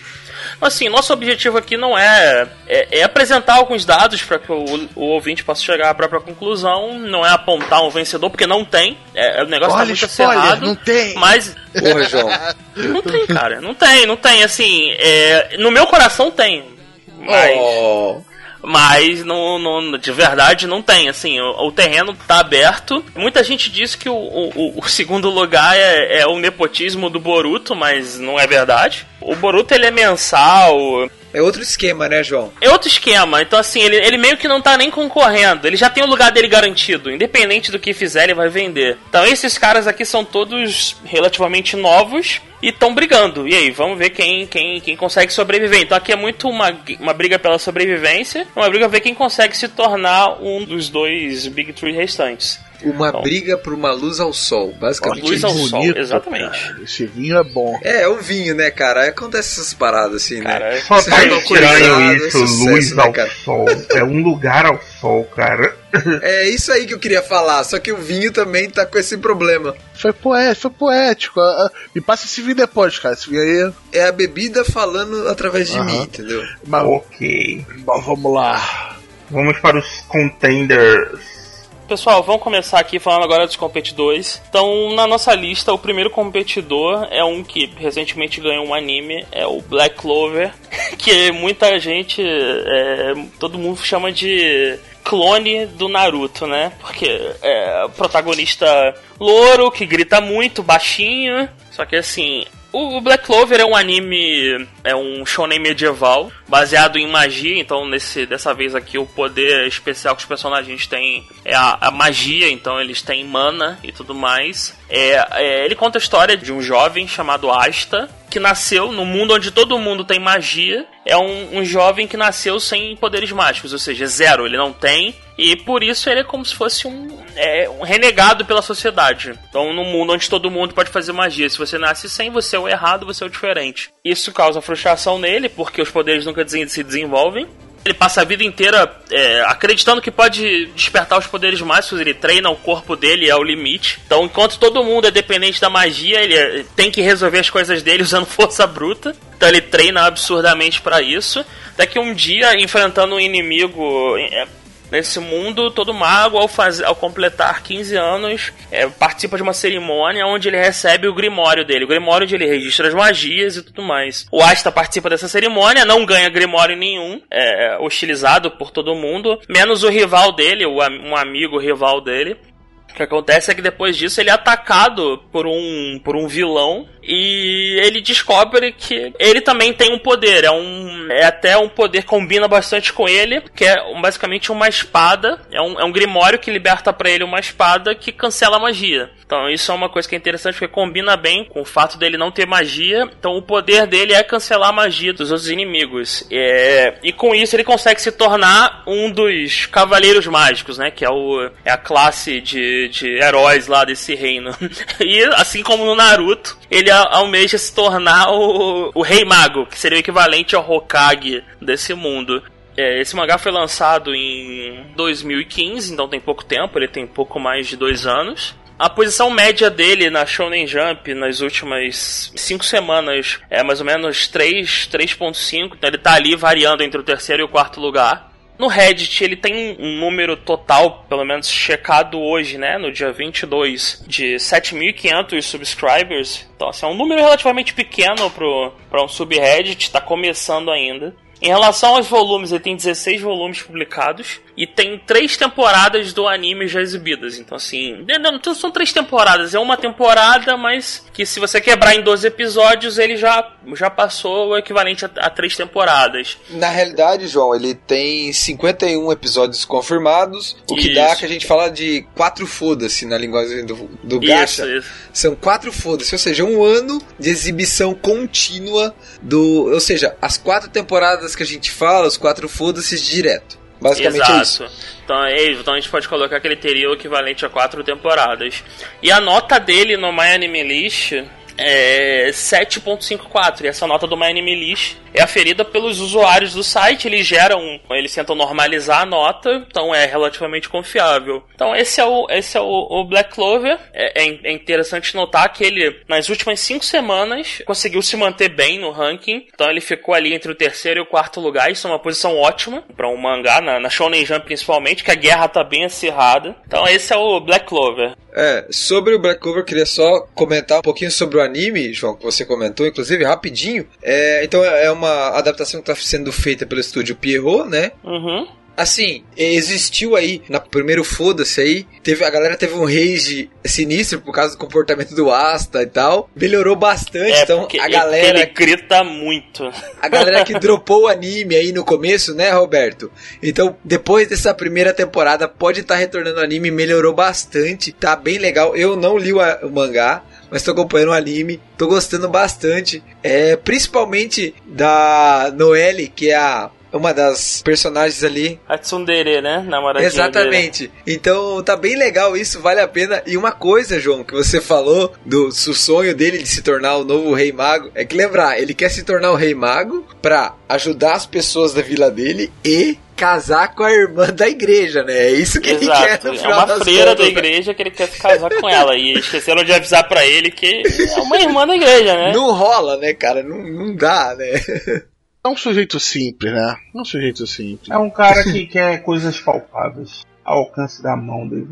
Manda ver no próximo, Arthur. Bom, o nosso segundo anime aí, é, nosso segundo candidato, podemos dizer assim, competidor, né? É Shokugeki no Soma, né? Ou os mais conhecidos aí, Food Wars ou Masterchef dos animes aí, né? Então, a gente pode. é, a história se passa, conta a história de Yukihira Soma, que é um adolescente, né? Que trabalha com o pai dele num restaurante. Restaurante de família, assim, e ele tem aquele espírito competitivo, né? Que a gente encontra bastante no shonen. Ele quer, porque quer superar o pai dele. Então, no dia a dia deles, eles têm competições pra ver quem cozinha melhor, tudo certo. Mas um dia o pai dele chega e fala: Ó, seguinte, eu vou fechar o restaurante e eu vou pra Europa cozinhar e você vai pra uma escola pra aprender a, a cozinhar. Então, a história toda se passa nisso, é o Soma indo pra escola de cozinha, né, para se tornar um chefe, para que ele possa desafiar o pai dele e se tornar um chefe melhor, né? A grande diferença aí é que, assim como o João falou, em querer se tornar o melhor e tal, nos primeiros episódios de Shokugeki no Soma, né, ele, quando vai dar o discurso de entrada, então ele chega lá e fala, na frente de todos os alunos, na frente de toda a escola, fala assim, ó, não quero saber. O negócio é o seguinte: eu vou ser o melhor e foda-se. Basicamente é isso. E uma coisa que vale destacar sobre o Shokugeki no Soma é que ele tem eti. E é, é bem mais, tem bem mais eti do que normalmente a gente encontra em obras de shonen, né? Que a gente comentou até agora. Então vale ressaltar. Quem tá fazendo a adaptação, né? É a JC. Né, João? Uhum. Foi um mangá que começou a ser lançado, se eu não me engano, no final de 2012, por volta lá de novembro, dezembro. Eu acho que alguma coisa assim. Isso. E os números dele, João, como que ele está assim, em termos de mangá e es- esses números todos que você levantou pra gente aí? Então, eu, eu acho até. Ele, eu tô até preocupado porque, pelo menos assim. é, os números é, ocidentais estão relativamente tranquilos. O problema é o número japonês, é, onde o- a média dele nas últimas cinco semanas foi o oitavo lugar. Sendo que a gente teve uma semana dele, a semana 23, que são umas duas semanas atrás, onde ele ficou em 13 terceiro. Isso na Shonen Jump é bem ruim. É, Bem, assim, ele tá relativamente consolidado, mas já começaram os rumores de que ele, por exemplo, não vai ter uma outra temporada do anime, que essa seria a última temporada. Que ele já tá perdendo um pouco, né? É, Assim, até, até é difícil é, manter tanto. manter um ritmo tão bom com um anime que o foco é culinária. Sim, dá pra Exatamente. fazer? Dá, mas é, eu acredito que tem um limite, porque o cara tem que arrumar soluções criativas pra Ah, resolver o- as coisas, não o, é? o que ele chegou até agora, principalmente no anime, foi sensacional. É incrível como ele tirou água de pedra, cara. tudo é bem embasado. Tipo, eles, eles não falam assim, ah, a receita ficou deliciosa, pá. Não. Eles Tem- explicam tudo tem por quê. um. Ah, e diferente do Toriko, o foco principal dele é na culinária, não é na porrada. É na culinária. Eles não, ele não resolve as coisas na porrada. Então isso, isso limita, é, do ponto de vista shonen, né? De ser o que ele pode fazer, mas força o autor a ser criativo. Isso é bem interessante. O que eu acho que, assim, por mais que não seja o foco, principalmente de- do estilo do, da, do, dos shonens aí que a gente tá comentando todos aí, eu acho que ao lado de Haikyuu, eu acho que Shogaki no Soma tem um design de personagem mais bonito. E também, por não demandar cenas de ação, então o pessoal pode dar um design mais bem acabado, o pessoal dá uma, uma requintada no design, deixa bem bonito e tal. E agora, nessa terceira temporada, eles estão inserindo mais romance, né? A gente tem o início aí do romance aí que já tem no mangá há um tempo, dos personagens ali. Então, eu, eu, posso, eu posso ver, inclusive, não sei se os outros aí participantes do cast, mas a gente pode ver o, o, o Shogeki no Soma migrando às vezes de revista, saindo da Shonen Jump e indo pra uma outra, assim, a, a gente pode ir pra uma outra que passa a ser um lançamento mensal, e ele deixa de disputar esse, esse digamos, esse pódio aí dos, dos dois, o segundo e terceiro lo- colocado, e frequente outra revista, né?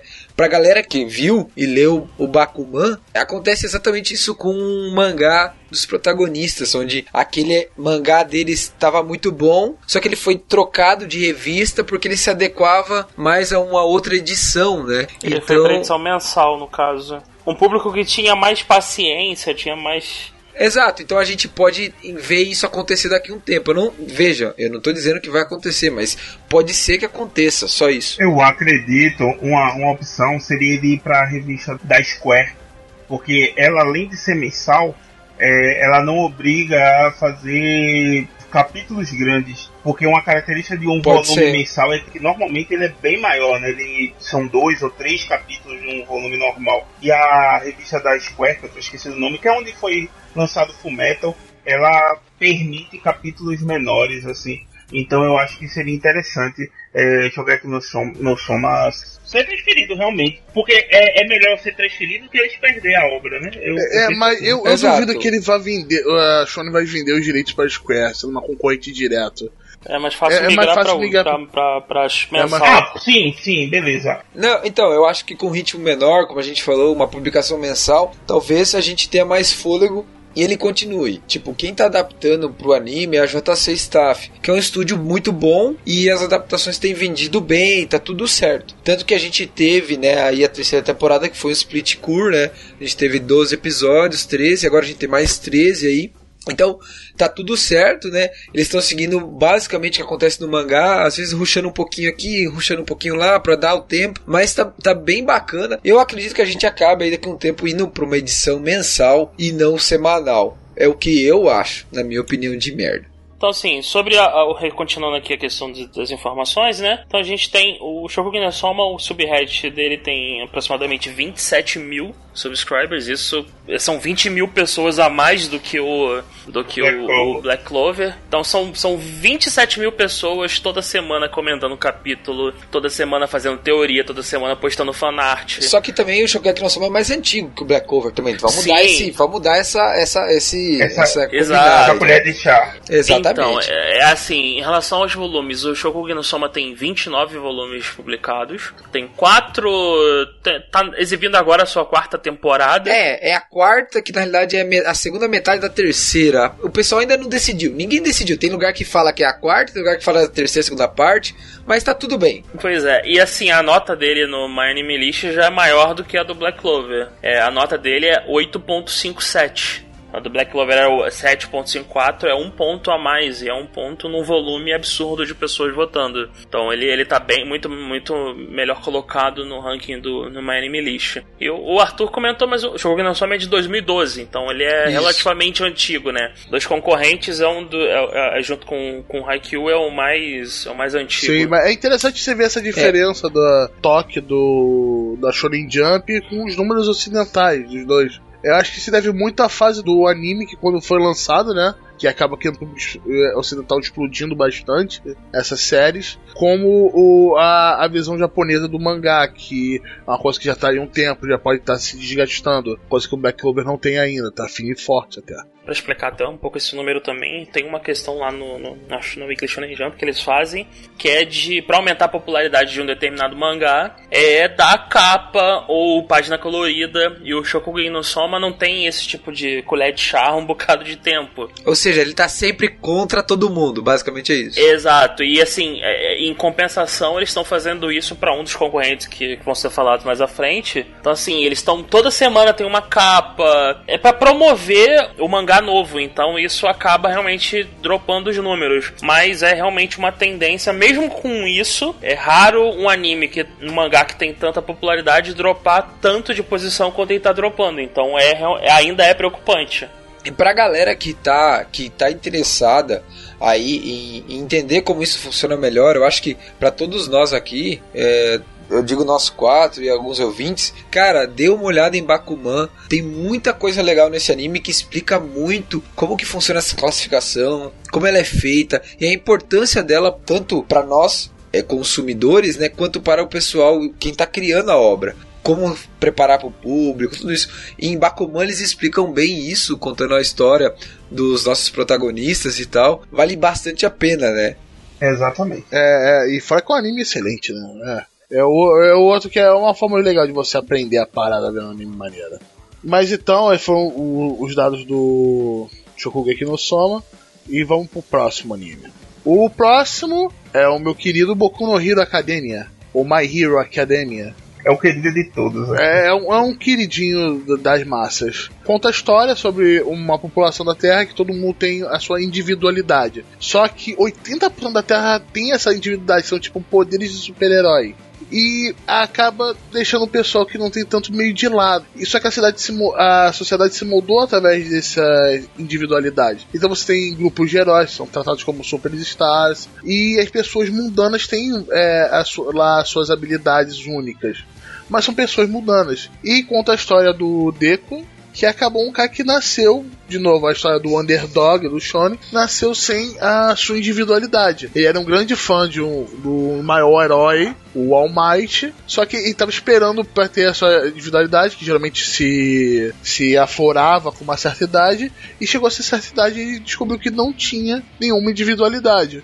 Isso acabou detonando a vida dele. Ele falou assim, cara, o que eu vou fazer? Ele entrou, tentou entrar pra uma universidade de heróis, né? Um colégio de heróis especial, uma academia, mesmo sem uma individualidade. Foi quando ele conheceu o All Might, aí a história se desenvolve, se desenvolve com ele ganhando uma individualidade do All Might.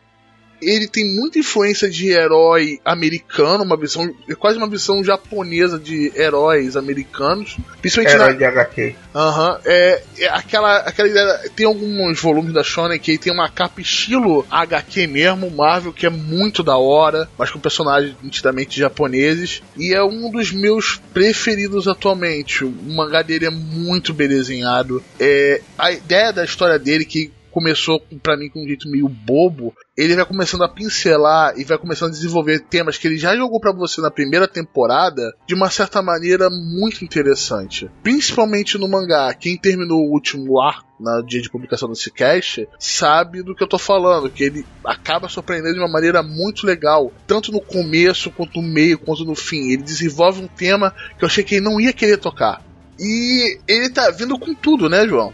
Ele tá vindo com tudo. Ele é um dos grandes candidatos para ser o segundo lugar. Ele é o queridinho, vamos falar agora de novo, do- tanto do público japonês como do público ocidental. Agora vamos lá falar dos números, João.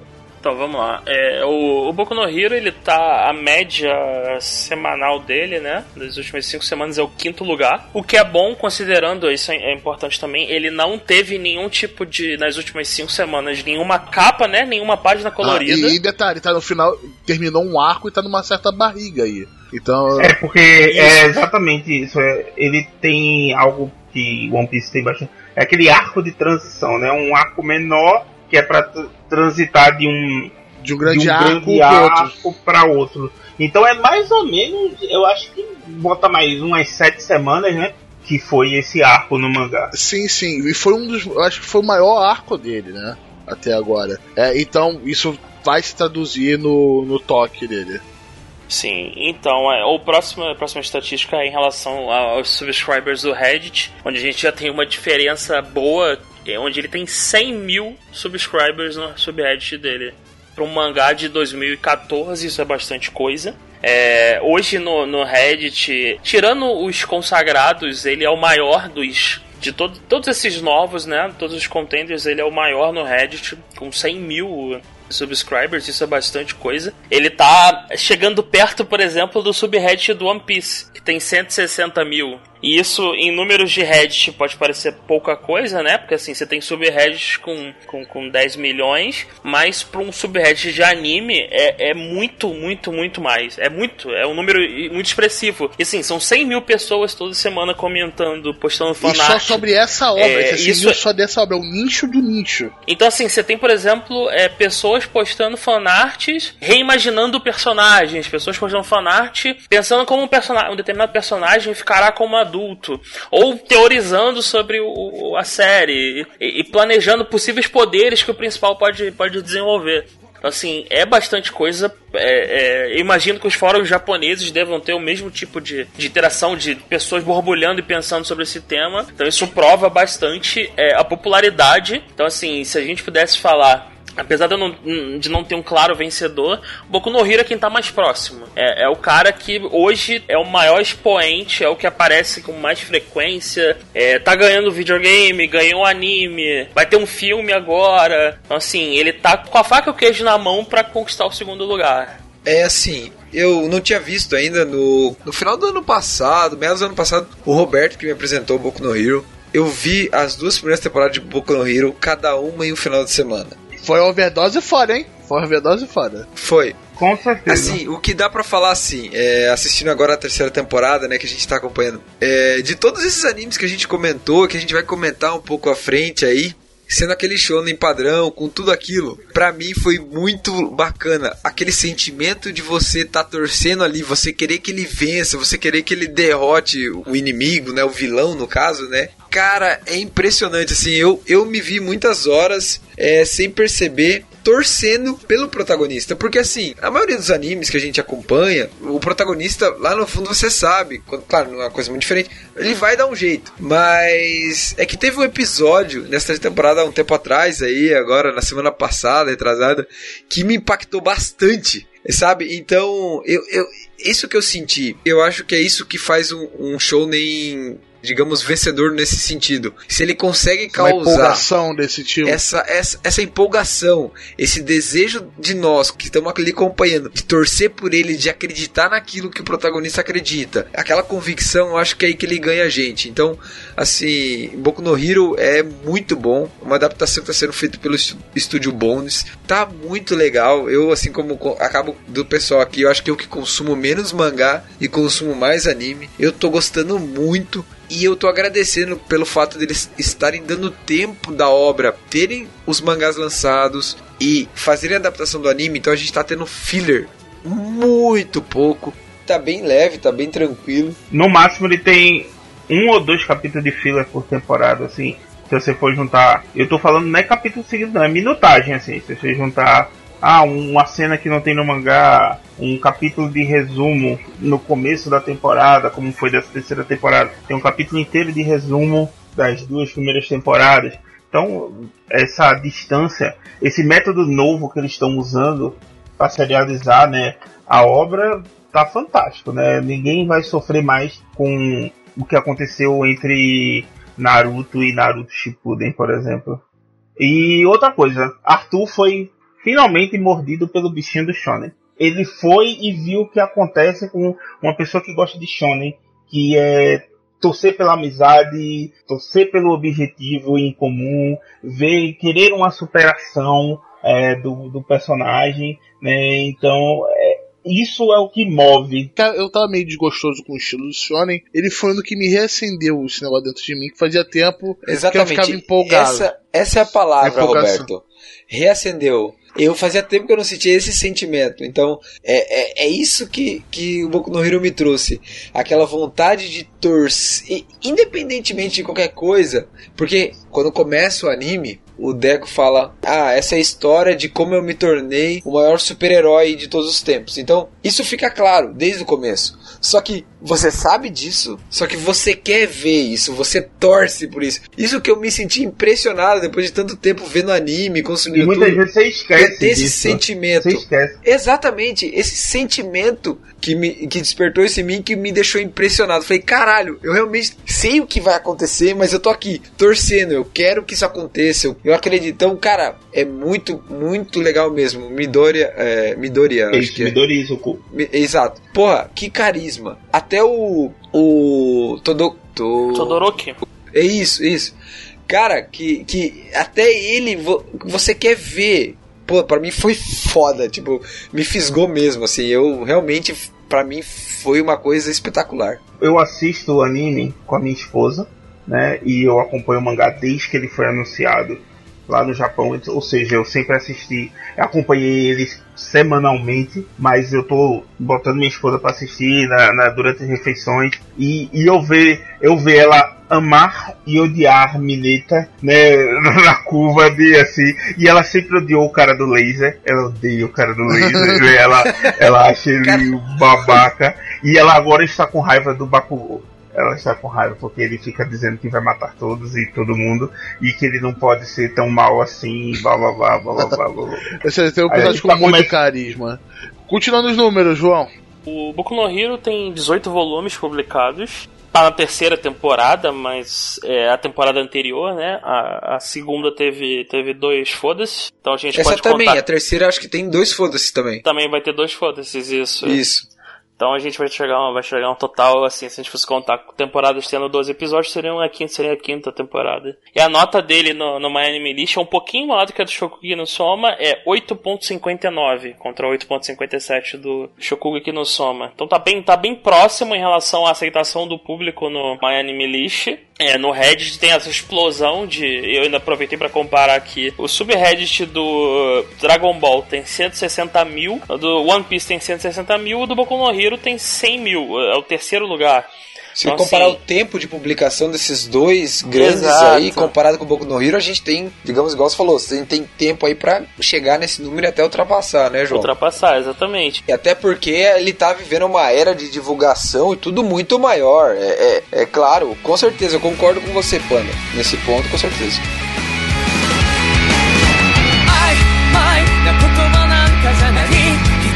曖昧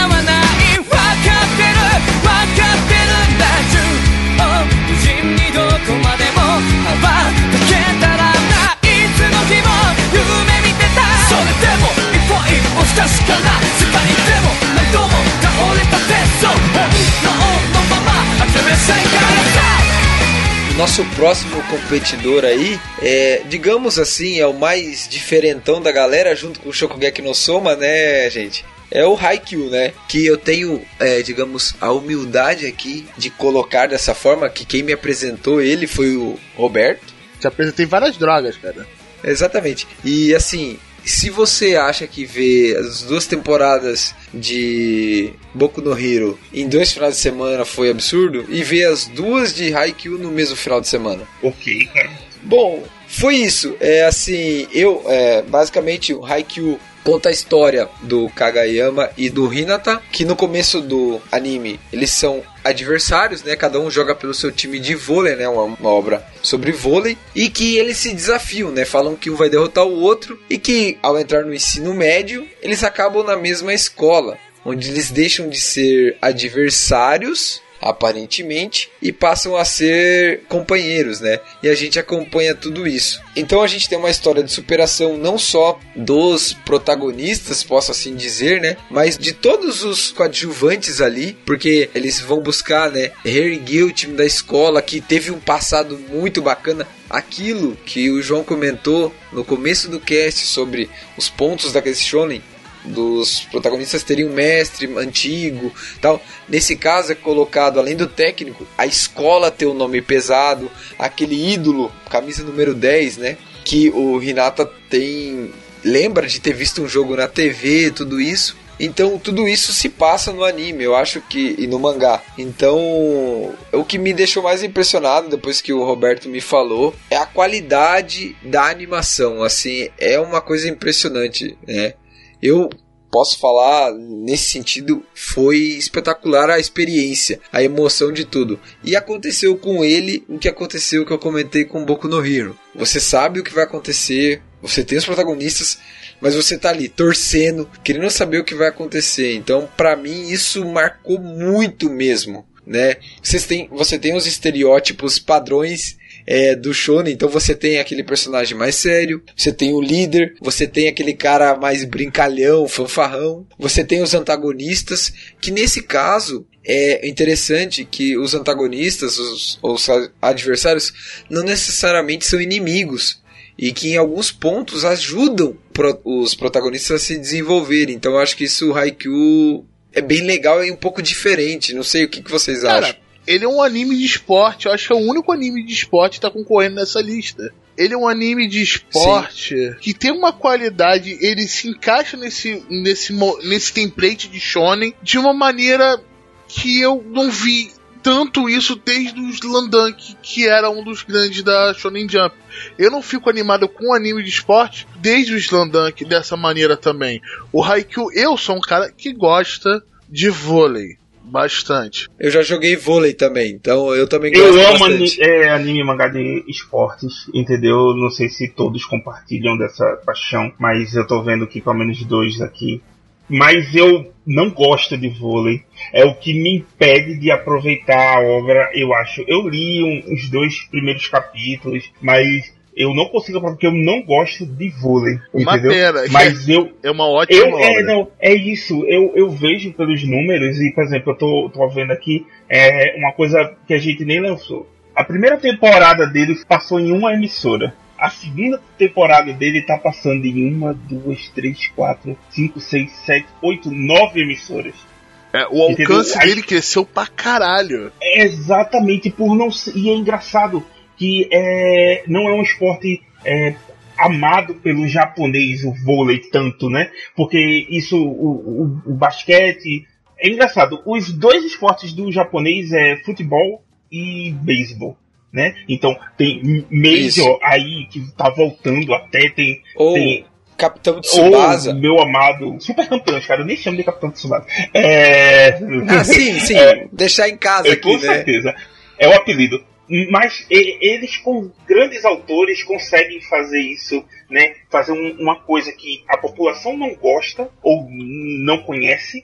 E tem um Não tem tanto e apreço, o né? apelo é pouco, mas ele consegue transformar. A gente tá falou aqui do, do, do Yusuke Murata, né, do One Punch Man. Antes de, de ele ir desenhar One Punch, ele desenhava pra Shonen Jump, ele desenhava um mangá de esporte de pouco apelo para a população, que era o Ice Shield de Inuit, né, que é futebol americano. Entendeu? E o cara conseguiu transformar futebol americano e toda aquela regra que americano ama pro japonês e pro brasileiro, que eu comecei a gostar de futebol americano, que é meu esporte predileto atualmente por causa desse mangá. E o cara conseguiu ensinar plenamente em 333 capítulos. Então, eu bato palmas e eu vou me forçar a ler e assistir Haikyuu por causa disso, entendeu? Eu, eu- é um compromisso aqui quando gente for falar do próximo, eu vou ter pelo menos assistido uma temporada de Haikyuu. Só pra dizer, eu assisti já a primeira temporada, eu vou assistir a outra, entendeu? Porque eu já vi a animação, eu já vi a MV e é lindo, então eu não vou ter o que reclamar. Aham, o, o questão do Raikou, que eu não tô acompanhando o mangá, que é extremamente empolgante também, é porque o anime é tão bem, tão bem animado, de uma qualidade do demônio, que eu sinto se eu for pro mangá eu vou acabar perdendo isso. É uma coisa que eu não sinto, eu tenho visto mangá que eu já li. Do que eu já vi, quer dizer, eu, tenho lido do que eu já vi. O que tá sendo uma coisa bem legal. Não, não é ruim de maneira nenhuma. Mas, cacete, o anime é muito bom. Vamos pros números, João. Opa, vamos lá. Então, o Haikyuu ele tá bem colocado, pelo menos especialmente nas últimas semanas ele tava. Ele não tava tão bem. Nas últimas semanas ele teve um, um boost, né? No, no, no- no, no ranking. Conseguiu assumir uma, é, boas posições. Então, a média dele nas últimas semanas ficou em 3.2. Tendo uma primeira posição na semana 21 22 e, e pelo menos entre os cinco primeiros em, em quase todas as outras semanas. Então ele conseguiu é, alguns feitos impressionantes. Teve capa também do, do Haikyuu, isso ajuda bastante. Então isso deu uma levantada boa. É, em relação ao Reddit, a gente tem é, aproximadamente 11 mil subscribers. É um número bom pro, pro mangá de esporte. E lembrando que no Reddit o, a gente ainda tem também ah, as pessoas que comentam sem entrar no subreddit. Você tem o, o, o, o subreddit de mangá, né? Então muita gente discute as coisas lá. É onde todos os, todas as discussões começam e depois são migradas para o subreddit específico. O Haikyuu, muita coisa ainda acontece no barra R barra mangá. É, ele tem 31 volumes publicados, então ele é o mais longo, ele ganha do Shokugeki no Soma. É uma coisa que. que, que, que uma- Ele, ele é mais novo, é, né? é a característica entre o tempo de publicação dele, né? A estreia no mangá e a estreia no pra anime é, é a maior, né? A diferença entre um e outro.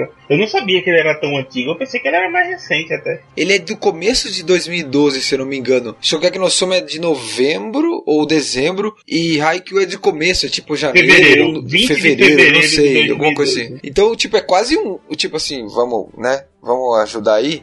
Quase aí 9, 10 meses de diferença, né? Ele e, você vê, né, os números. É, Haikyuu tem 11 mil, igual o João comentou, né? E Shokugeki no Soma batendo 27 mil. E mesmo assim, olha, olha a posição que o Haikyuu chegou nessa semana que o João comentou, né? Em terceiro lugar quase, né? Não, então, teve uma semana que ele conseguiu, ele conseguiu ficar em primeiro. É impressionante porque é um mangá que tá rolando há muito tempo. E normalmente o único que consegue esses feitos é o One Piece. Então, se você pegar um mangá, se pegar um mangá que já tá há tanto tempo no mercado, que não é um Big Tree ainda, e ele conseguir a, a, a primeira posição é, e, e, assim, conseguir se manter no. A média dele é terceiro lugar, isso é um número muito bom. Então isso é, é, é realmente é um feito impressionante. E lembrando é um mangá, como você disse, é um mangá de esporte. Então o autor ele tem que resolver as- os problemas é, no esporte, E não é não na tem, porrada. po- não tem poder. outra, é não tem poder. Não Exatamente. tem poder, não é tem nada, não tem nenhum poder especial, não tem nada. Então isso É, tipo, você não tem chute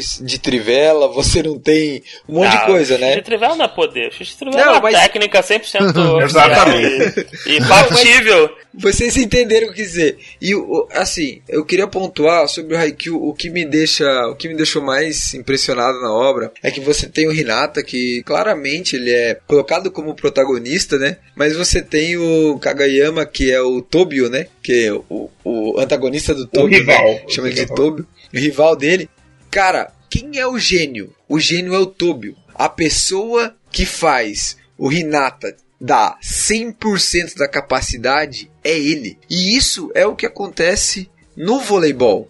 Com um levantador bom, um cara foda como levantador, um time pode chegar à final. E é isso que é impressionante. No anime eles conseguem retratar Ah, muito ele, bem ele tá isso. técnicas, ele tem. Ele tem menções a times, eh, times de verdade. Tem um episódio que eu esqueci qual é, que eu tava falando com meu irmão recentemente, que tem uma citação do Bernardinho no começo do episódio. O que é. Tá pra você ver o nosso nível também no nosso voleibol mundial, que se acaba refletindo nesse, nessa obra. Eles falam, né, que o Brasil nessa época é uma grande potência no vôlei, né? Eles usam isso, né?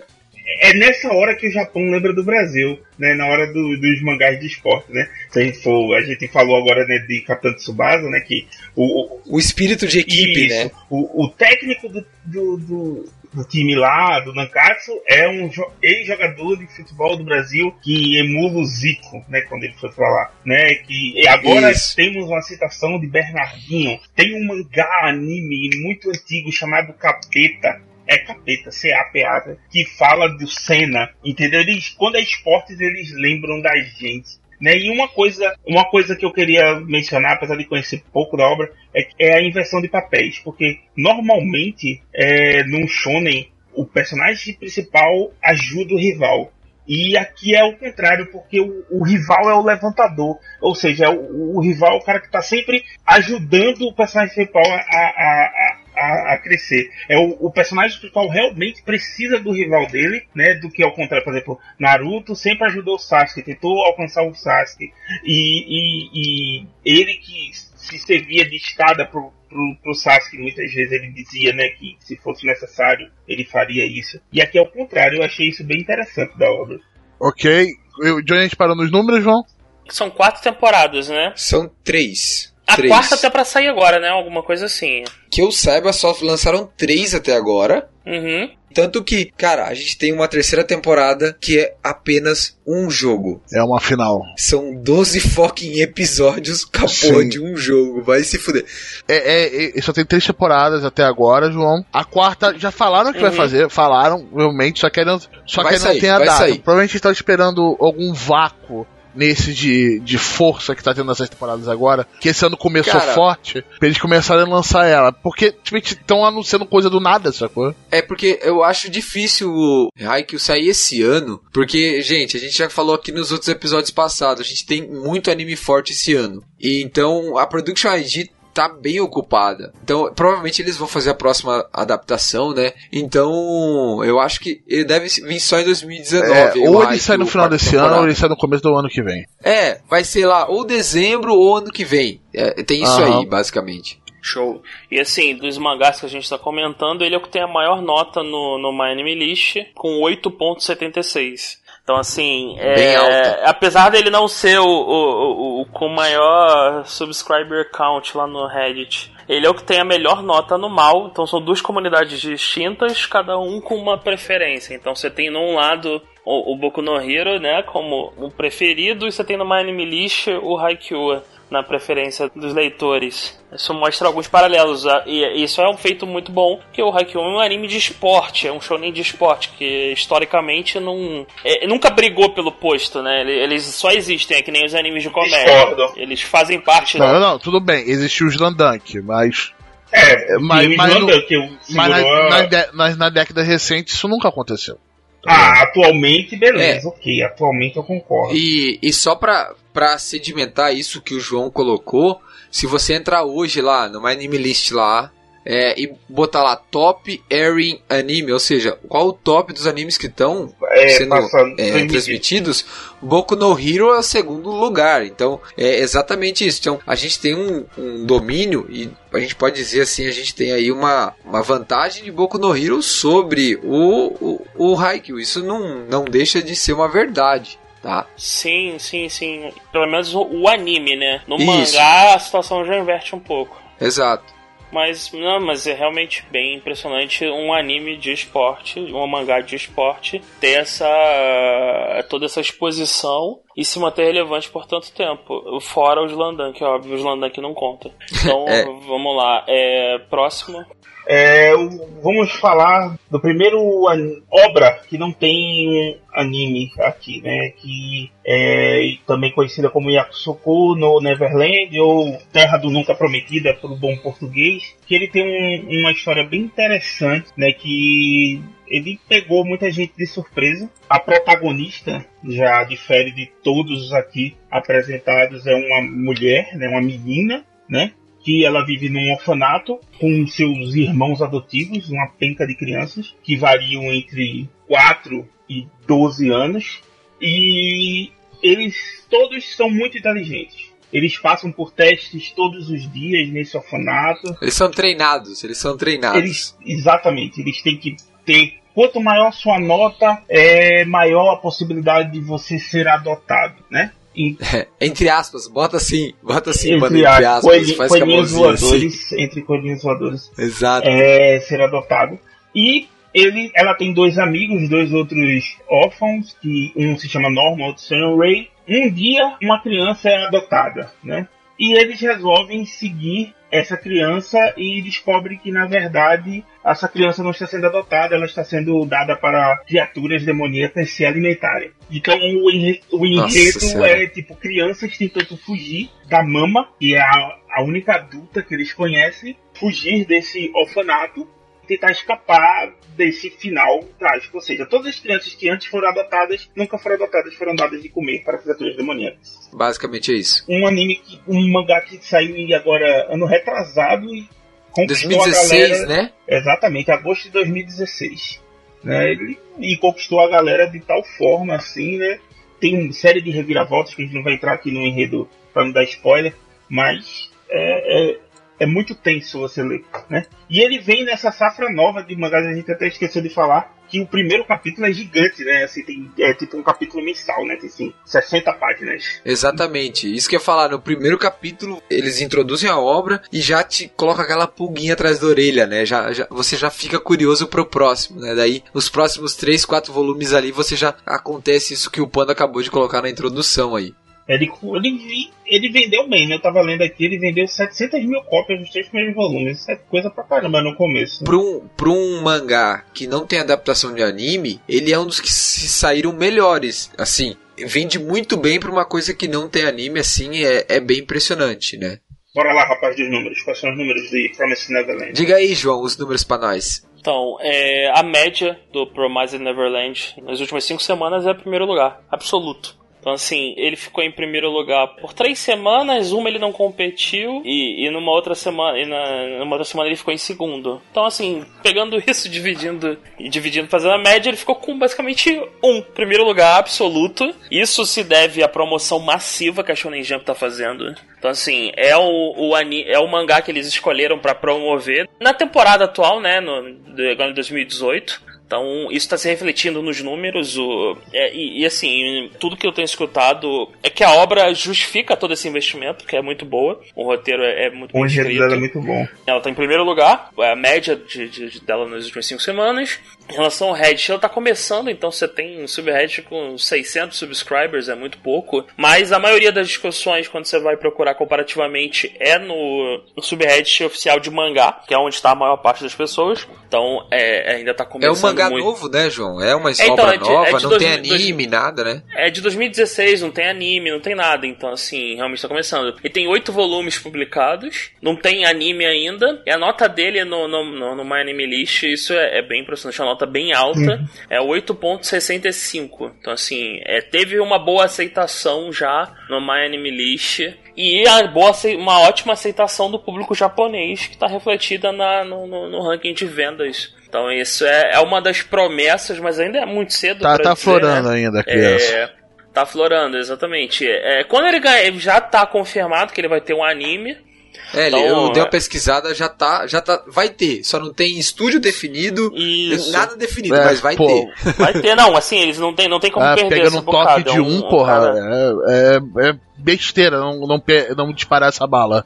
Pra, Pois pra é. galera entender assim, vamos, vamos dar número, João, pra galera entender. Então vamos assim, ó. One Piece vende pra caralho o maior de todos. 2 milhões de cópias. Beleza, ninguém chega a isso. Por volume, tá, beleza. Agora vamos pra galera que é normal. Então vamos lá. Quem vende pra caralho? É, Shingeki no Kyojin, 1 milhão de cópias. É, depois, gente, quem que a gente tem aí com 500, 600 mil? Haikyuu, Boku no Hero com 800, 900 mil, mais ou menos isso, né? Então a gente tem ali Yakuza no Neverland, sem anime, vendendo entre 400 e 500 mil. Veja, cara, a gente tem com 1 milhão vendendo Shingeki no Kyojin, mas olha o estrondo que foi Shingeki no Kyojin. Haikyuu, mesma coisa. Boku no Hero, mesma coisa. Então, 400, 400 e poucas mil cópias vendendo pro anime, pro mangá, desculpa, que não tem anime, é muita coisa. Então, é óbvio que eles vão lançar alguma coisa. Então, isso justifica todo esse investimento que o João acabou de colocar. É só pro pessoal ter uma ideia, por isso que eu quis colocar alguns números assim. Ah, perfeito, perfeito. É bem, é bem nessa linha mesmo. Então, é, vamos lá, próximo. Ó, pessoal, vamos falar aqui do próximo, o Dr. Stone. É um, é um mangá da lista o mais recente, é de 2017, março de 2017. O plot é, é- é até uma coisa que eu- a gente comentou, né, na- nas dimensões honrosas. O plot do Dr. Stone é bem sci-fi, pode- pode-se dizer. É, a história se passa 3 mil anos no futuro. É basicamente o seguinte: o, nos tempos atuais, o, um fenômeno acontece, ninguém tem ideia do porquê, ninguém sabe porquê. O fenômeno acontece e petrifica toda a raça humana. Então, basicamente, toda a raça humana é petrificada por aproximadamente 3 mil anos. Quando um adolescente que é o personagem principal, é, acorda da petrificação, sem saber por quê, o que está acontecendo. É, esse adolescente é, é o gênio, né? Super inteligente e tudo mais, é o tipo de super gênio tradicional dos quadrinhos, né? É, e ele resolve que vai trazer a raça humana de volta. Ah, o Então, cara é um pouco foda, né? Não, então, ó, vou resolver aqui. então, é, é, na verdade é porque assim, ele, ele raciocina que assim como ele acordou da petrificação, é possível trazer os humanos de volta. Então, ao, no decorrer do. uh, é logo no primeiro capítulo, né? Ele descobre como, que tipo de reação aconteceu, porque o- o- um dos plot points, um dos plot points do, do, da história,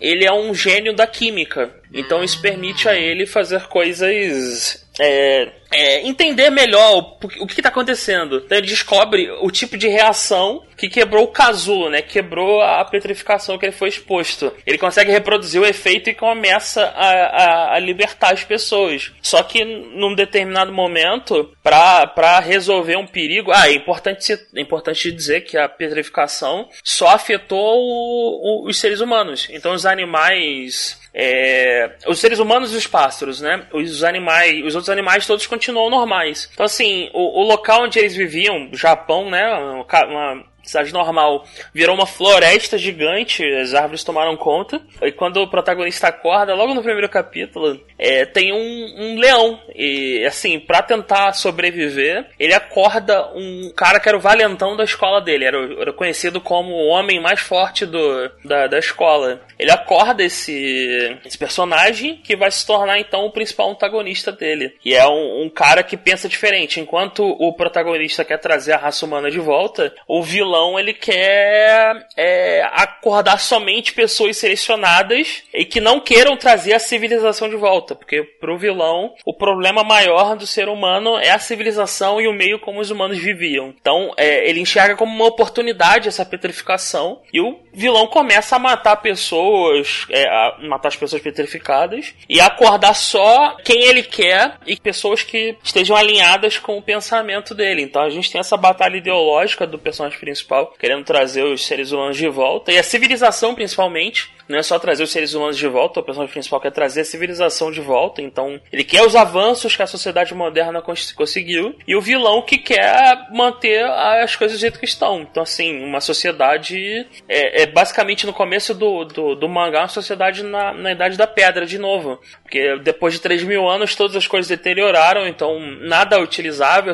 O ser Todo mundo tem... tem que redescobrir as coisas. Exato, então, assim, um dos, um dos, dos dos rumos que o mangá segue, isso é bem interessante, são justamente as descobertas científicas. É o protagonista que, que tem um grande conhecimento científico, é, avançando, fazendo o, o, o, a civilização avançar. Então você tem um capítulo onde ele, por exemplo, ele conhece, então ele consegue fabricar ácido sulfúrico, então ele usa para resolver um problema. Tem um outro onde ele, sabendo como as coisas funcionam, ele consegue formar um, um nitrato de alguma algum blé blé blé, aí é Tecnobubble, e resolve um outro problema. E, assim, isso é, é, bem interessante. É, até chegar um, um, ponto no mangá onde o cara consegue fazer Coca-Cola.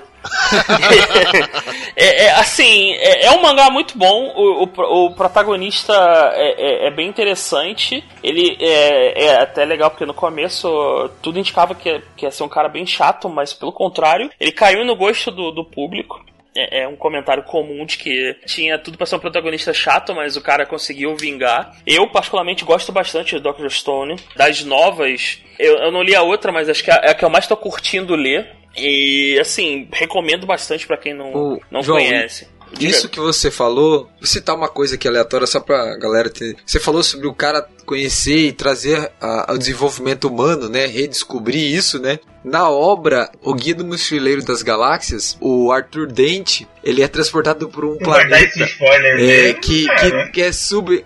É, será que é spoiler, é spoiler demais? Tá, então cancela. Então volta. Quando você falar que dar um spoiler muito grande do terceiro livro.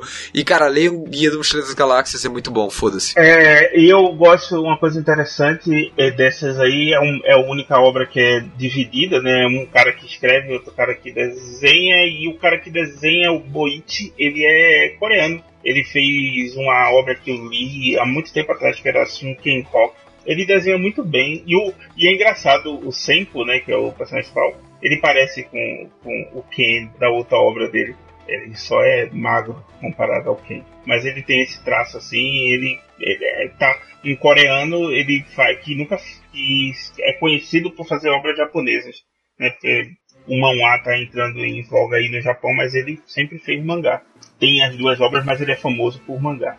Então, é outra, outra coisa interessante, o, o personagem principal, ele não é porradeiro. Ele resolve as coisas com inteligência. Cabeça, e, usa cabeça. Exato. Em contrapartida, é, é, é, uma característica interessante. O vilão, ele é um cara super forte, é até fora do comum. Só que ele não é burro. Eles conseguiram fugir do clichê. Então, assim, o personagem principal é super inteligente. O vilão, ele é super forte e ele é, é astuto, ele é, ele é, sagaz. Ele consegue perceber as coisas que o personagem principal tá tramando para contra-atacar na mesma medida. Isso cria um, um, um, paralelo muito bom, porque se o vilão fosse só muito burro, não teria sentido. O personagem principal ia sempre passar por cima dele, mas o, o personagem, o vilão, ele não é super inteligente, ou seja, ele não tem o um conhecimento técnico, mas ele é, é sagaz, é astuto, ele consegue é, é, fazer uso das coisas que o personagem principal descobre. Então isso cria um bom paralelo e é um vilão que é, ele consegue, algumas vezes,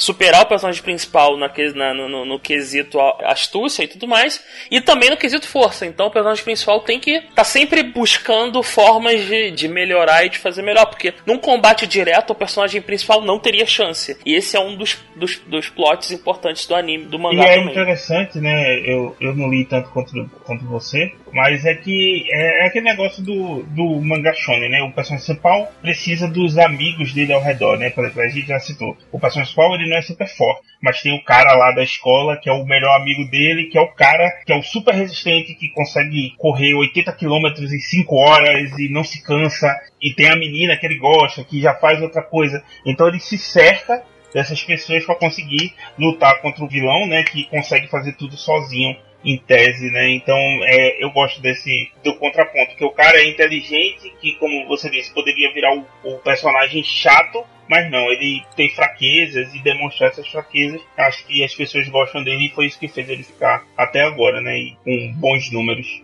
Então, vamos lá, vamos falar dos números agora. Ele também tá bem colocado na, na Shonen Jump, então nas últimas cinco semanas ele tá brigando direto com o Haikyuu pela, pela terceira posição. A média dele também é 3.2. Então eles estão basicamente ali alternando. O Dr. Stone teve algumas. teve uma capa e conseguiu um primeiro lugar também. O Haikyuu tá na mesma situação. Teve página colorida.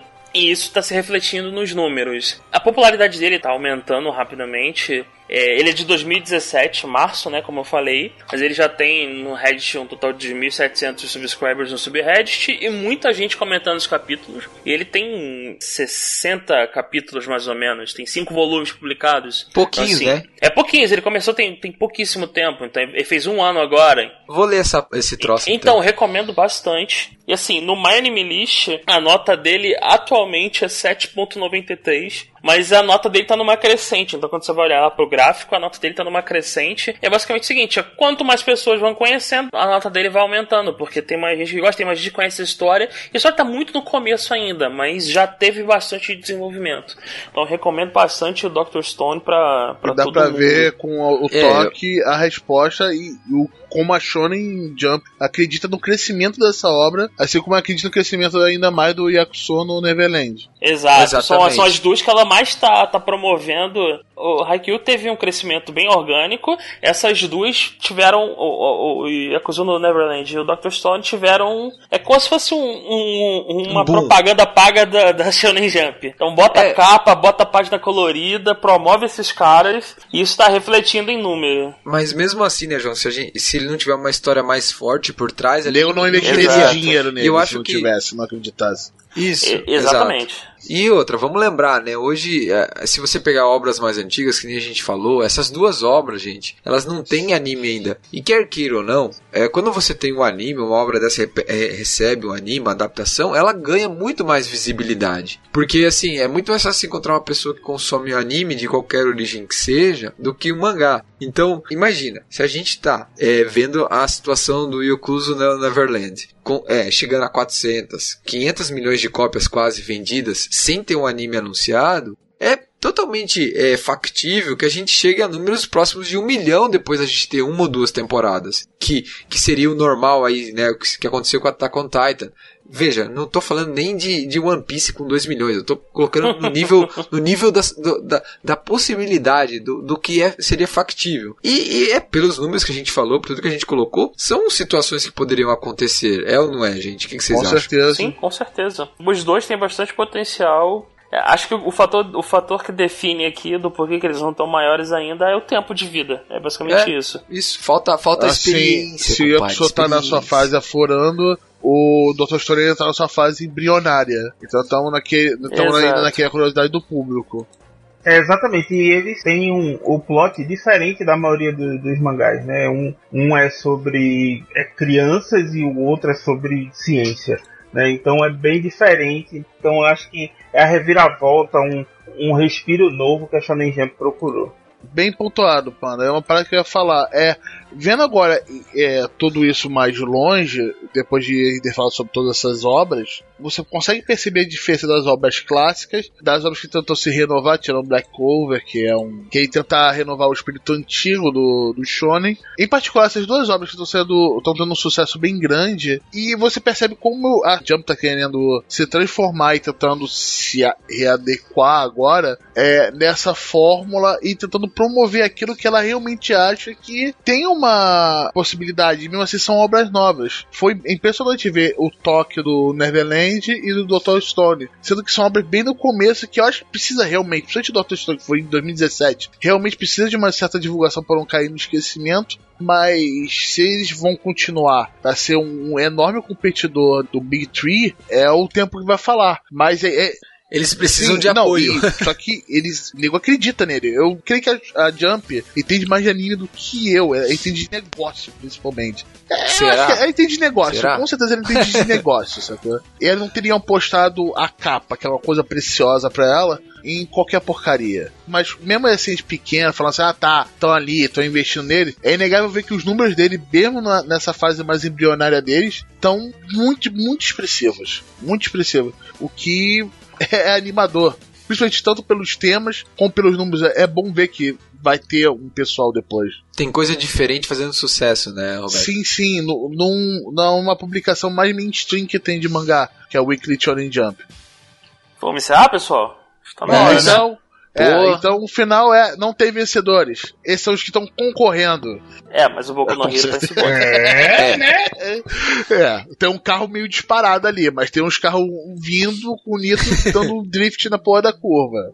Terceiro lugar vai ser o Black Clover, cara. Tem dúvida nenhuma. Matar, matar, matar. Então foi isso, pessoal. Lembre-se, comente no site lá na gat.com.br sobre o próximo tema que vocês vão querer. Se, qual desse, desses você acha que vai ser o próximo do Big Tree, fora o Boku no Hero, que vai ser o segundo, já falou logo. Ou se Jojo é melhor do que todos eles. Sim, o Jojo é melhor do que todos eles, com certeza.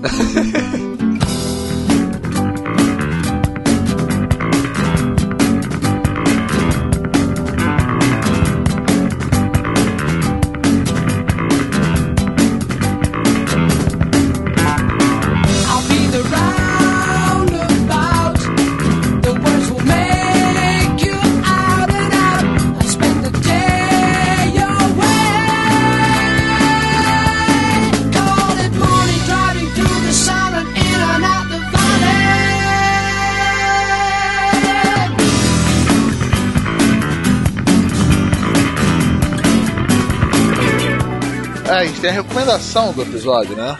Quem é hoje? Quem vai dar co- recomendação dos brother aí? Quer Eu dar não uma, Pana? Uma recomendação. Tem que ser uma coisa nova, pô. Não adianta mudar aquelas porra de 1900 bolinhas. Calma, coração. Calma, paixão. Tem coisa nova também. Eu vejo coisa nova também. Oh, uma coisa que pouca gente tá vendo e, um- e uma história que muita gente gostou, fez muito sucesso, virou até filme, fez sucesso até aqui no Ocidente. Basilisk, Basilisk tá com uma, uma obra né, recente, né, já deve estar no seu capítulo É 19. segunda, segunda temporada? É uma continuação da história, entendeu? Já tem 19 capítulos, se eu não me engano. E é bem legal, continua a história com seus ninjas bizarros, mudando um pouco o foco, não tem mais a, a briga de, das duas vilas. Mas tem a mesma coisa, 10 ninjas, pessoas com jutsus estranhos, um- um- uns ninjas diferentes do Naruto que todo mundo tá acostumado. Eu acho que vale a pena ver e é um. É como o meu amigo Arthur gosta de um romance, essas coisas. Aí, aí sim, aí sim, Pandinha, é, É, o isso Romeu e aí. Julieta do Japão, né? A história do Basilisk, né? Que é baseado numa, numa obra mesmo. Ele, não, ele foi ter mangá depois que, que isso foi serializado. Então, é essa minha essa é a minha indicação. Tá no Crunchyroll, tem ele lá. Aí, ó, aí sim, Panda, isso Então, aí, essa foi a nossa recomendação, pessoal. Então, valeu por aproveitar esse episódio gigante. That's what she said. Mas o assunto Gigante. é ma- mas o assunto que a gente queria muito falar. E foi um tempo de pesquisa, principalmente valeu, João. O João aí, responsável por todas essas informações, dados, a porra toda. Completíssimo. Tem que ser dado o crédito ao cara, que o cara fez um- uma pesquisa do caralho. Parabéns, João, filha da mãe. João, você fez uma pesquisa do caralho ou se foi pesquisa só de mangá Puta mesmo? que pariu, Arthur. Não, Termina, termina. Valeu, valeu. Tchau, tchau. até mais, assim? pessoal. Valeu, gente, abraço, tchau, tchau. João? Cadê o João? Caiu? Não, não, acho que Ele ele morreu. Ele mutou. Não. Eu tô aqui só, só, só tô ignorando todas essas piadinhas de nojenta que você Eu tá fazendo. tentei te ajudar, cara. Eu tentei. Eu tava, Não merece minha atenção. eu tava te ajudando, cara. O Roberto que foi te zoar. Eu fui seu brother. Ah, tranquilo. Galera, fui, né? Sim, e meia. Tá tarde, pessoal. Valeu aí, pessoal. Espero que essa hora. Valeu, gente. Agora eu vou parar a gravação. Acabou. Tchau.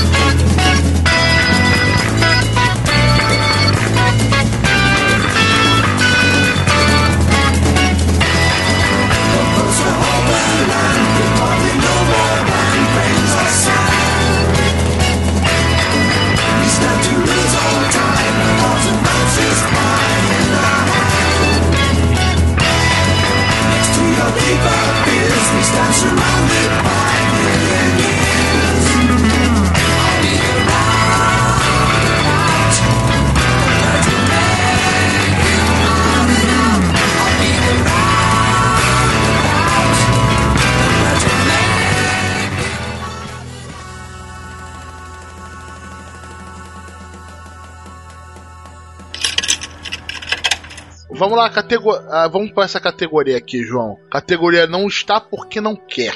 Não, calma, Roberto. Tem mais um. Cara, o Calma, Roberto calma tá tô- tô- muito correndo, cara. É, tô. Foi mal, foca mais, só um instante. Cara, esse episódio, Roberto, ele tem que ser gigante, cara. That's what she said. É. É, assim, e- não, não, não transforma esse episódio em ejaculação precoce, por favor. Cara, realmente é muito bom ver o João tratando assim esse assunto tão delicadamente assim. Você vê o amor da pessoa pela parada. É, é Não. bonito, é bonito, Não, pela sabe?